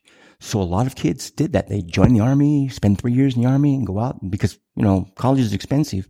So a lot of lower middle class people, a lot of people who were from poor families join the army for the mm-hmm. purpose of getting a better education and, and, you know, better themselves. Well, the big shock was when after 9-11, a lot of these kids who had joined the army, so they get their college degree. Well, guess what? We're going to, you're going to have to go to Iraq. So it was kind of, Kind of different right. thing. Yeah, kind of different thing. So, but it's still, it's still there for soldiers. I mean, the young kids today, they, they can get in the army and they can still go to college. But what's happening now in America is, you know, I, I being an old soldier, I still read this. Uh, Seventy percent of the eligibility age students, that's eighteen to twenty-four, to join the army, not can't qualify because they're overweight. Yeah, That's that a whole different story. I mean, uh, but yeah, so and it's, it's getting tighter. It's getting, wasn't wasn't a problem in your time. no, it wasn't. It wasn't a problem in our time. I mean, we we did.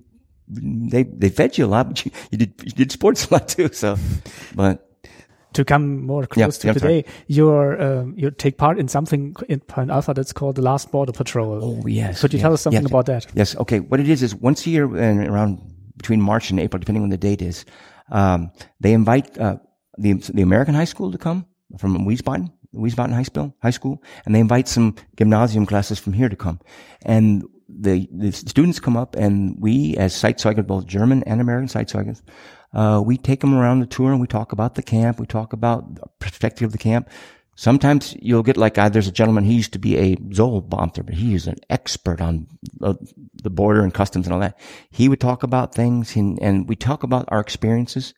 And then we have a, and then also usually the, the counselor general from Frankfurt comes, uh, the Burgermeister from Fulda comes, uh, usually the Burgermeister from Geiser or sort of big city comes and we ha- we have a discussion panel where the, the students ask questions not only of us, but they the the they interact with each other, and it's it's uh, it's amazing what those just the things they'll ask, and then you have to catch yourself because you'll you'll go back in time when I think is normal. They don't understand, like writing a letter to your wife when you're stationed away, or if you're lucky to call your wife once every two weeks when they have this, you know, they, they know texting and, you know, they don't, we don't, To have a telephone at all. yeah, to have a telephone, at all correct. And they, they were, they, they didn't realize that, uh, they don't know about the Cold War. They don't know about the border. I mean, what they hear, maybe they study in school, but when they come up here, they, they, a lot of it's an eye opener for them. What I like also, did you also go down to the, the Blue House and visit that? Mm-hmm. Because it, We did. it's more of a perspective, you know, from the east side. There's a lot of interesting stuff there because yeah, I learned a lot from that place. I mean, there's a lot of interesting stuff. So, so once again, they, they come here and they interact, they see the stuff, they ask the questions, we talk about things, we tell our experiences, and then we sit on a panel. And I guess beforehand, usually what it is, is from the Stiftung, they, they write a topic for them to, to discuss, you know, to think about. And then they tell their opinion or their Meinung, and the Americans cross their Meinung, and they want the more the more they talk about those, they're really interested in how Americans high school is versus German high school. And it's usually every time there's one kid whose father was American or mother was American and his dad or mom was German. So he started out in German school and now he's in an American school and he and they're you know in America, the high school is everything surrounds the high school. You play sports for your high school. You, your clubs are all through the high school. Whereas in Germany, you're, other than, I guess, music, because my daughter, she played in the, in the gymnasium in the band. But, um, it, you have your soccer clubs, you have your private clubs. You, And it doesn't have to be at university. Right, right, right. It's where our kids are all, they're, everything is wrapped around the school. The school is everything to them. But what I see when I compare the two, I, I don't think I could pass you guys as Abitur. That's, that's pretty hard. I mean, my, my son did it, my daughter did it, but that's a lot. The difference is they came home from school usually around one or two and they have two or three hours of homework. We never had that much homework. we never have each, and by you guys, the grades roll over. And by our high school, you get that grade for that semester. Okay, cool. You know, next class. That's just, that's where I say, wow. And that's why I see uh, college in Germany is, you know, where I went to college, we had, in my class, we had usually 20, 30 people in a class. I've seen in German colleges, you got 100 people, 200 people sitting there. So the whole room is filled. Yes. And if you're lucky, if you get to talk one time the whole semester to the professor, it's weird. You're where our, yeah, where our professors worked with us. It was, that's what I like about, now I've been told in the big universities, that's the same way too in America. It's 100 people in a class. But I, I went to night college from, to get my bachelor's and that was, oh, just 20, 30 people in a class. So Anyways. Do you expect a lot of interest in uh, Point Alpha this year and next year? Oh yes, uh, we're already God. We're. I'm also. Uh, I'm the assistant to the Black Horse Association. A guy named Colonel Burchard, the same guy I work for, is he Hmm. retired over. He lives in Castle. He is the the, the, re- the main representative for the Black Horse Association in Germany. Um, I've been asked if I would like to do an interview next month with MDR. They wanted, Hmm. and then Armed Forces Network's coming over here, and apparently Mr. Burchard said something about they want to interview us about it because we're one of the two few people that's still living in Rasdorf. Now, there are many American veterans who are retired and living in, in uh, Fulda. Uh, around the old concern town, there's a lot of older Americans, but they're getting older now because, you know, most of those concerns, Fulda, we closed it in 95, 94, 94, excuse me, closed it. Um, so the population of retirees is getting older and shrinking. So, um, Yeah, that's something I experienced too. To get to know to p- people who can still tell their story Mm. before they get too old or uh, even die. because I'm, I'm a history buff. I love history. I mean, I've, all my whole life I love history. And that's why I feel lucky because I had the, opp- also the opportunity when I first met my wife to meet her uncles and all her uncles were still alive who had been in World War II and to talk about it. I mean, I've heard the stories from when I was a kid from my grandfather and my uncles who were in World War II, their perspective, the American side of it. But to sit down and talk to a simple soldier like my father-in-law, by, by the grace of God, he got sent back for some training or he may have ended up staying in Stalingrad somewhere, but by the grace of God, you know? He came back. And he came back and he told me the story how he got captured by the Americans. I talked to uh, my wife's uh, godfather, Peter. He was captured by the British in uh, Africa and got sent to England, you know, and he speaks perfect, perfect English and the stories he told me. Uh, the other uncle of hers was a, a officer on Rommel's staff, you know. And you Uh, can contribute to that as well Mm. as Yeah. as you did in the last hour. Oh, wow. Yeah. I'm So- sorry if I rambled on. No, it was was very interesting, and uh, yeah, I would I would like to say thank you for, oh, man, it was an honor. It was for telling your story. It's an honor to come speak to you, which is great. Thank you very much. Thank you. So thanks, Ron Crowley, for letting us Yes. take a look from the other side Yes, into sir. East Germany. Yes, sir. Thank you. Thanks. Mit diesem Blick von der anderen Seite endet auch unsere Reise durch das Grenzland. Eine Woche waren wir unterwegs, haben viele Menschen getroffen, die die Erinnerung an die Zeit wachhalten, als Deutschland geteilt war. Und natürlich auch, als diese Teilung vor 30 Jahren endete. Unser Dank in dieser Folge gilt Christina Bauer vom Hof Sickenberg, Christian Kurschmann und der Point Alpha Stiftung sowie natürlich Monika Held und Vern Crowley. Schnitt und Fotos für diese Folge stammen von Ulrike Kretzmer, das Coverbild zeichnete Shiva Go und das Titelstück Ambient One komponierte Wolfgang Wörle. Danke auch nochmals an euch Hörerinnen und Hörer für euren Support und ebenso an das DDR-Museum Berlin für die Unterstützung dieses Podcasts. Ulrike und ich hoffen, euch hat diese dreiteilige Serie beim Hören ebenso gefallen wie uns beim Produzieren. Kommentiert diese Folge gerne im Blog oder gebt uns eine Bewertung auf iTunes. Und danke für die Bewertungen und die neue Rezension, die wir seit der letzten Folge erhalten haben. Staatsbürgerkunde kommt bald wieder mit neuen Zeitzeuginnen-Gesprächen und Erinnerungen an das Leben in der DDR. Bleibt uns gewogen und vielen Dank für eure Zeit. Macht's gut, euer Martin.